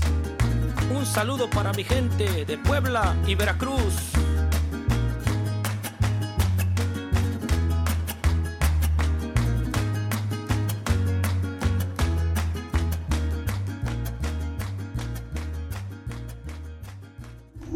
Primer movimiento. Hacemos comunidad con tus postales sonoras. Envíalas a primermovimientounam.gmail.com Biosfera en equilibrio. Como cada lunes nos encontramos en este espacio con la doctora Clementina Equigua, bióloga, doctora en ciencias por la Facultad de Ciencias de la UNAM, divulgadora desde el Instituto de Ecología también de esta casa de estudios para hablar de los eclipses de sol y la biodiversidad. Qué tema tan interesante. Querida Clementina, bienvenida, eh, qué gusto saludarte. Cuéntanos primero cómo te fue en el eclipse, eh, cómo, cómo lo viviste. Muy bien, pues increíble, es una experiencia siempre maravillosa aunque yo todavía tengo ese gusanito de vivir un eclipse total de sol, bueno, este fue maravilloso. Y, y sobre todo el estar en el espacio con la gente, con el mismo interés y con la expectativa de verlo, ¿no? Tantas personas ayudando y orientando a los que no sabemos cómo ver un eclipse, fue realmente increíble y me parece, me, parece que siempre es una hermosa oportunidad. Por supuesto. Eh, y bueno, cuando tiene que ver además con los distintos cruces, ¿no? Que, que, trae un eclipse, uno de ellos es el de la biodiversidad, entre muchos otros. Vaya, es un, un, un momento, un, un, un, episodio de la naturaleza que tiene impactos en nuestra vida en muchos sentidos. Cuéntanos. Sí, bueno, pues eh, esa es una de las cosas que literalmente me vine a topar. Es, es un fenómeno que nos sorprende y nos ha sorprendido en desde nuestro, los principios de nuestra existencia, pero realmente es poco lo que está documentado porque a pesar de que se sabe cuándo va a pasar y se tienen todas estas observaciones previas, pues el momento de hacer las observaciones es realmente breve. Y bueno, vamos a empezar por el principio. Y lo que... Bueno. Sí, estamos escuchando. Vamos por el principio. Eh, sí, y, bueno, aquí en la Ciudad de México se vio como un eclipse parcial y en la península de Yucatán como uno anular. Un eclipse, explica la NASA, ocurre cuando la luna se atraviesa entre el Sol y nosotros y eh, se le dice anular porque al estar la Luna en el punto más alejado de su órbita con respecto a la Tierra, su sombra no alcanza a cubrir completamente el Sol. Por eso, cuando la Luna está enfrente de él, se ve como si estuviera rodeada de un anillo de fuego. Durante el eclipse que acaba de pasar, las personas que viven al centro de la península de Yucatán pudieron apreciar en su totalidad el eclipse anular es decir, vieron que la luna cubrió el 90.5 del sol. Nosotros, aquí en la Ciudad de México, lo vimos parcial, porque la luna solo se observó que cubría un 70% del sol. Como les digo, yo estaba en Universum cuando el eclipse llegó a su punto máximo y lo primero que me llamó la atención fue un cambio de temperatura. Yo siento como que fue el cambio de temperatura verdaderamente este, de, la estación. Además, comentando con varias personas, eh, dijimos que la sensación de luminosidad del ambiente era muy rara. Eh, es, es una sensación muy peculiar que no me parece a mí que sea igual a la de un atardecer. Es, es, es una sensación diferente y más extraña. Y lo que sucede es que, bueno, yo creo que todos percibimos estas, estas cosas y a lo largo de la historia, como especie, hemos logrado entender mejor qué sucede durante un eclipse de sol, pero qué sucede desde la perspectiva astronómica. Desde la perspectiva de las plantas y los animales realmente se sabe poco. En biología está muy bien documentado que los ciclos de luz y obscuridad son los más relevantes para mantener los ciclos circadianos y circanuales de los seres vivos. Estos ciclos son los que regulan las, las respuestas de los organismos a la temporalidad. Gracias a ellos es que los animales y las plantas perciben el momento de la migración, la hibernación o la reproducción. Así que muchas científicas y científicos se preguntan qué sucedería cuando hay un cambio de iluminación durante el día, como es en el caso de, un eclipse de sol. Son pocos, como digo, los estudios que reportan las observaciones sistemáticas de animales y plantas durante un eclipse de sol, pero sí hay muchos registros anecdóticos de ellos, sobre todo durante los eclipses totales. Por ejemplo, en un artículo publicado en Science News, la periodista Lisa Grossman cuenta que en 1544, quizá el registro más antiguo del que se tiene conocimiento, se dice que las aves dejaron de cantar. A su vez, William Wheeler, entomólogo de la Universidad de Harvard, cuenta que en un reporte de 1851 de Suecia se describe que las hormigas que se movían rápidamente en hilera acarreando sus cosas pararon totalmente al percibir el cambio de la iluminación. Previo a un eclipse total de sol que ocurriría el 31 de agosto de 1932, el mismo Wheeler y 10 colegas más de la Sociedad de Historia Natural de Boston, de Estados Unidos, pusieron anuncios en periódicos de amplia distribución para invitar a los habitantes de la zona por donde se vería el eclipse total a que compartieran sus observaciones sobre el comportamiento de los animales y plantas durante el evento astronómico. Recibieron casi 500 cartas. Muchísima gente les mandó sus observaciones.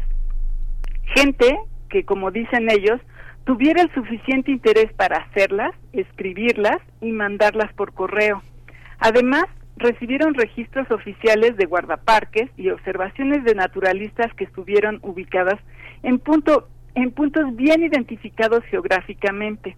Así, lograron obtener muchísimos datos de aves, mamíferos, insectos, peces, reptiles e incluso de flores que reportan en un largo artículo de casi 40 páginas que salió, publicado en febrero de 1935 en los proceedings de la Academia de Artes y Ciencias de los Estados Unidos.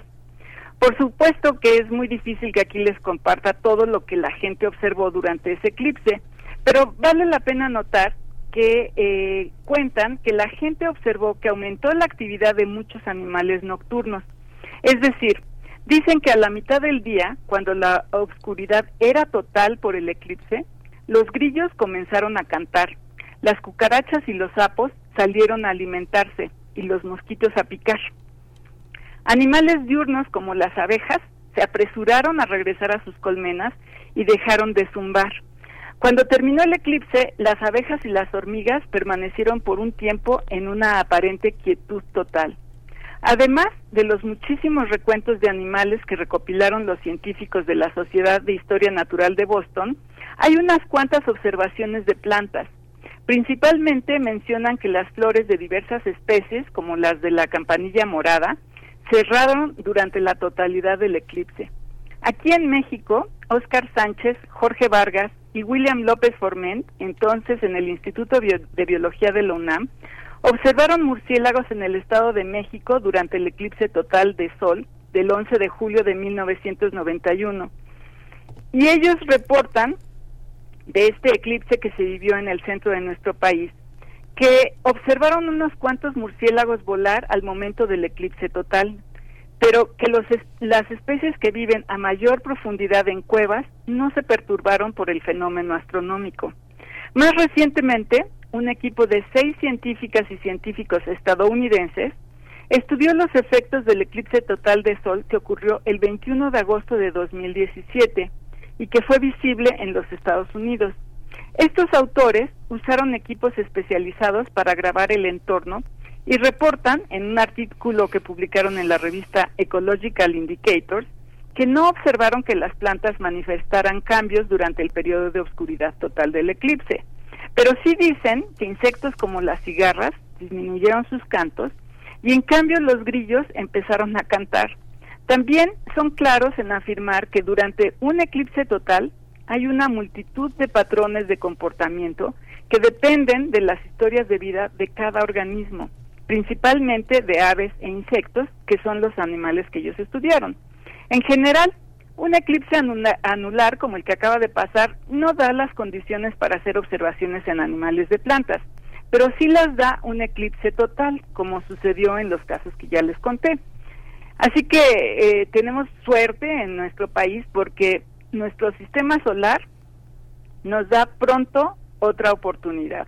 El próximo 8 de abril del próximo año de 2024 ocurrirá un eclipse total que atravesará parte de nuestro país de este a oeste por los estados de Coahuila, Nuevo León, Durango y Sinaloa. La NASA ha hecho una invitación para replicar el proyecto de ciencia ciudadana de los naturalistas de la Sociedad de Historia Natural de Boston de hace casi 100 años y en esta ocasión la invitación es para hacer un paisaje sonoro eh, desde todas las perspectivas posibles. Así que, pues invito a la ciudadanía a que haga las suyas con las herramientas que tenga a la mano y aprovecho este ímpetu que nos deja el eclipse del sábado pasado para también invitarlos a que se asomen por la página del Comité Nacional de Eclipses de México, que estará informando sobre los eventos que surjan alrededor de este espectacular evento astronómico y que se asomen a ver los eclipses de una mirada diferente, no solamente desde la perspectiva astronómica. Les dejo la página, es eclipsesmexico.mx. Perfecto, pues muchas gracias, querida Clementina Equigua, por esta, por este recuento de otros eclipses, por este mismo que tuvimos el sábado pasado. Y bueno, pues ahí está en la agenda el próximo 8 de abril el eclipse total que recorrerá más hacia el norte de nuestro país, eh, pues esta belleza de fenómeno eh, astronómico. Muchas gracias y te, te, te despedimos en esta mañana. Hasta pronto. Claro que sí, abrazos para todos. Gracias, Muchas abrazos. gracias, Clementina Kiwa. Pues ya, nos dieron las 9.59. Ya suena la música de VKS, productor de hip hop af- africano, hijo de Manu Dibango, nos decía eh, esta mañana Bruno Bartra. Con esto les dejamos. Gracias a toda, a toda la audiencia, al equipo y mañana estaremos de vuelta con ustedes. Gracias a todos, hasta mañana. Esto fue Primer Movimiento. El mundo desde la universidad.